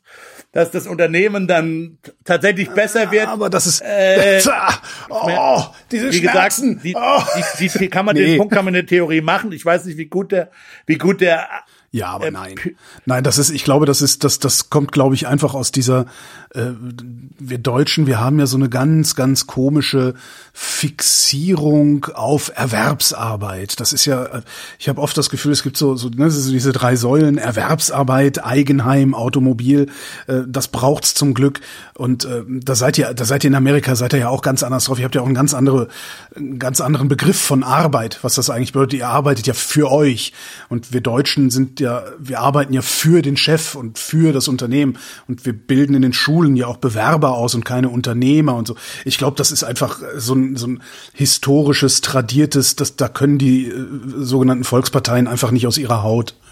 Nee, was ich damit sagen will, das ist halt, nee, bei der SPD findest du das ja nicht. Aber jedenfalls, standardökonomische Theorie würde eben genau das Gegenteil ja, ja. sagen von dem, was das, hier das FDP und das CDU-Parteiprogramm ähm, äh, äh, äh, fordert hier. Wie gesagt, du, du willst, dass die Leute Kapital äh, bekommen, aber möglichst nicht in, in dem Unternehmen oder sogar in der Branche, in dem dein eigenes Unternehmen ist, sondern möglichst weit weg davon. Ja, ähm, ähm, solche Dinge. Also da gibt's dann schon zum Teil ökonomische Schwächen Ökonomische Schwächen gibt's aber auch in allen, äh, würde ich sagen, in, in letztlich allen Parteiprogrammen. Wie gesagt, auch bei der SPD, auch da sieht man, liest man viel zur Vermögensteuer, mhm. wenig zur äh, äh, Erbschaftssteuer, äh, etc. etc. Ja, vielleicht belasse ich es damit einfach mal. Was sagt Christian? Ja, ähm, also insgesamt finde ich ganz überraschenderweise das SPD-Programm am überzeugendsten. wenn gleich ich viele Punkte habe, wenn ich gleich ich viele Punkte habe, die ich nicht teile. Ja. Ähm, mhm, ähm, warum? Ja, und zwar, und zwar, weil es bei dem, bei weil dem, Parteisoldat äh, bei dem Klima, nein, weil es, weil es, weil es bei dem, bei dem Klimapunkt und den halte ich für den zentralen Punkt, äh, benennt es sozusagen die Friktion, wo der Staat eingreifen muss, sehr klar und fokussiert darauf, ohne sich zu sehr in Details zu verlieren. Und ich glaube, das ist ganz zentral, äh, um erfolgreich dieses Thema anzugehen. Den Fokus auf die Vermögenssteuer halte ich äh, für äh, nicht so ideal. Ähm, ich weiß, ich kann nachvollziehen, warum man den äh, sozusagen aus populären Gründen da drin hat. Ich glaube, dass eine Entscheidung über eine Erbschaftssteuer, das zu regeln, das, das teile ich völlig, was Rüdiger gesagt hat, günstiger ist. Klammer auf, Klammer zu, man kann einen Satz in dem FDP-Programm durchaus so, so, lesen, als ob sie sich dahingehend öffnen würde, äh, bei der Erbschaftssteuer was mhm. zu machen, was sie bei der Vermögenssteuer nicht will. Ähm, ich glaube, spannend ist, die Programme eigentlich zu lesen in der Frage auch, was ist denn eigentlich, was, genau, was ist denn, was ist denn miteinander vereinbar? So, und ich glaube, da ist zum Beispiel die Frage von striktem Zertifikatehandel und Fokussierung auf Infrastruktur äh, und äh, Ausbau von öffentlicher Infrastruktur, die ist in dem Klimading sehr gut miteinander verhandelbar. Ich glaube, das ist viel schwieriger, das zu verhandeln äh, in der Frage von, äh, von äh, Detailregulierung. Das wiederum ist allerdings mit dem äh, Programm, das die äh, CDU vorlegt, durchaus verhandelbar, weil äh, da, wenn überhaupt über irgendwas geredet wird, dann über eine Technologie hier und eine Lieblingstechnologie dort und so weiter. Äh, also insofern, insofern kann ich mir tatsächlich vorstellen, dass äh, äh, ursprünglich so wie diese Programme geschrieben sind, äh, dass sie sozusagen als schwarz-grünes äh, Programm äh, an der Stelle äh, durchaus äh, denkbar sind. Was mir auch bei dem SPD-Programm äh, durchaus an manchen Stellen gefällt, sind die aus die, die Dinge, äh, die zum Arbeitsmarkt gesagt worden sind. Ich bin ein großer Freund der Tarifbindung. Äh, das wird äh, da explizit hervorgehoben. Ich glaube, das ist äh, das ist richtig. Ähm, das FDP-Programm ist äh, in einem gewissen Sinne äh, auch aus einem Guss. Das ist eine, eine klare Vorstellung, äh, wo man hin will. Ich glaube, das Problem ist nur, äh, dass es halt nicht aufgeht. Also diese Finanzierungslücke ist halt eine, über die man eigentlich reden muss. Und ähm, wie soll das gehen? Äh, und da muss man eben schon klar auch sagen, äh, was man denn nicht mehr finanzieren will. Und ich glaube, das funktioniert halt nicht ganz. Ähm, sozusagen, ich, aber ich vermute, am Ende äh, macht man halt, es ist so ein bisschen, also so, so lese ich das. Das ist an der Stelle so ein bisschen wie Tarifverhandlungen. Äh, man fordert halt mal 15% Lohnerhöhung und am Ende kommen 3% raus. Ähm, also ich kann mir vorstellen, dass jedenfalls in Koalitionsverhandlungen äh, da durchaus viele Anknüpfungspunkte äh, auch, auch sind bei der FDP. Äh, sie wollen keine äh, Steuererhöhung, aber eigentlich wollen jedenfalls die Grünen wollen wollen am meisten Steuererhöhung. Ähm, ich kann mir vorstellen, wenn, wenn der, bei der SPD da eine Null hinten hinterher rauskommt oder ein kleines Minus an Steuern, äh, dann ist es auch verhandelbar. Ja, wir, wir erinnern uns ja alle an den Mehrwertsteuerkompromiss. Ne? Ge genau, genau, genau. Also ich, ich, bin, ich bin auch erstaunt am Ende, wie viel Anknüpfungspunkte dafür für, für alle ja. möglichen Koalitionen eigentlich drin sind. Ich meine, das, aber ja. das ist erstaunlich. Okay. Ja. Denkt ihr, die haben das, die haben das strategisch so geschrieben oder ist das Zufall? Nee, das glaube ich ist tatsächlich so geschrieben. Also das ist auch, und selbst so Dinge wie, da haben wir gar nicht noch drüber gesprochen, sowohl bei den Grünen als auch der, bei der SPD, so ein 12 Euro Mindestlohn, ja, äh, das kann man ja auch zeitlich so strecken, dass das am Ende auch für eine FDP zum Beispiel schluckbar wird, ja. Da sind halt also viele Dinge dabei, die du, die du dann doch äh, so massieren kannst, dass da jeder irgendwie ähm, ähm, sich wiederfinden kann. Also, das, also ist, ja. ja, also ich, das, ich meine, da, da merkt man schon, dass es dann von Profis geschrieben worden sind, so festgelegt oder so sich einbetoniert, dass man da nicht mehr koalitionsfähig ist, äh, finde ich eigentlich keine dieser Programme. Im Gegenteil, überraschend, es waren viele Dinge überraschend für mich sogar dabei, wo, wo, wo man das Gefühl hatte, tatsächlich, wie Christian sagt, da würde mit gewissen Augen in bestimmt, da wurde geblinkt, geflirtet vielleicht sogar, vielleicht kann man das richtig sagen, ja, äh, in, in, bestimm, in bestimmte Richtungen. Insofern, äh, ja. Ja, dann gucken wir mal, wer am Ende regieren wird. Das wird ja so spannend wie seit 20 Jahren nicht, habe ich das Gefühl. Ähm, ja, ja. Definitiv. Dann unterhalten wir uns darüber, was tatsächlich kommt, obwohl das wird dann wahrscheinlich auch November sein, bis es dann Koalition Aber lass, lass, uns, lass uns doch mal, lass uns doch mal ein paar Tipps abgeben, äh, was denn definitiv kommt. Also ich glaube, es kommt definitiv eine äh, Reform der äh, Erbschaftssteuer. Obwohl das keiner will. Nein, das stimmt nicht, das stimmt nicht. Also die SPD schreibt es klar rein, äh, dass sie das will. Die FDP äh, sagt, sie will das streamlinen. Ähm, die CDU will da auf keinen Fall dran, das ist völlig klar. Äh, also die sagt sozusagen, jedes, jedes Angehen der Erbschaftssteuer ist des Teufels. Äh, das ist bei der FDP äh, überhaupt nicht so.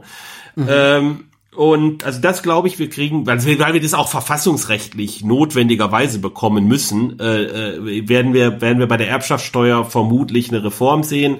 Äh, und ich würde ähm, und ich würde tippen, dass wir bei der Rentenversicherung auf jeden Fall irgendeine äh, äh, kapitalgedeckte Fonds, Aktienfonds-Komponente in irgendeiner Form bekommen. Also das glaube ich fast egal, wer regiert, äh, sind ist jedenfalls diese diese Kapitaldeckung, diese Fondsgeschichte äh, bei der Rente äh, in irgendeiner Form, dass wir die sehen werden.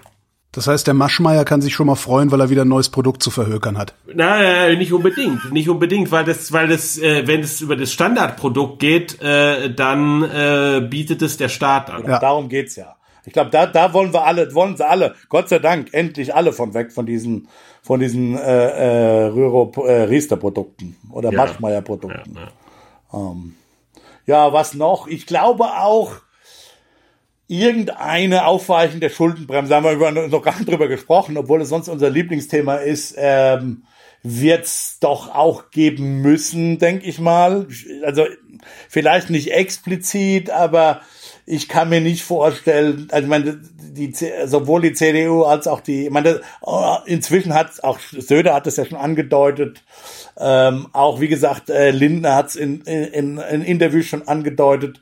Ich kann mir durchaus vorstellen, dass ähm, ich sehe es nicht, wie es nicht, ich sehe es gar nicht, wie es anders gehen soll, dass es eine gewisse Aufweichung der Schuldenbremse äh, geben soll, wenn man nicht äh, sozusagen ähm, ja den äh, den jetzigen Ausnahmezustand, wie wie, wie lange wird man den noch erklären können? Also ähm, ja, das nicht mehr lange, aber ich das das das, das glaube ich übrigens nicht. Ich glaube, es gibt kein Aufweichen der Schuldenbremse, weil das müssten so klare mehr als mehr als Verhältnisse. Na, nominal nicht. Ich glaube nicht, dass es eine Abschaffung gibt, aber eine, du musst irgendwie, du musst irgendwie damit umgehen, dass du äh, auch in Zukunft einen relativ hohen Finanzierungsbedarf hast ähm, im, im Staat. Also, ja, also das kann durchaus sein, dass, dass, dass an den äh, sozusagen Berechnungsgrundlagen, die äh, Verordnungsniveau nur haben, äh, äh, dass daran ein Stück weit, äh, dass daran äh, sich Änderungen und Anpassungen, äh, dass die dort passieren.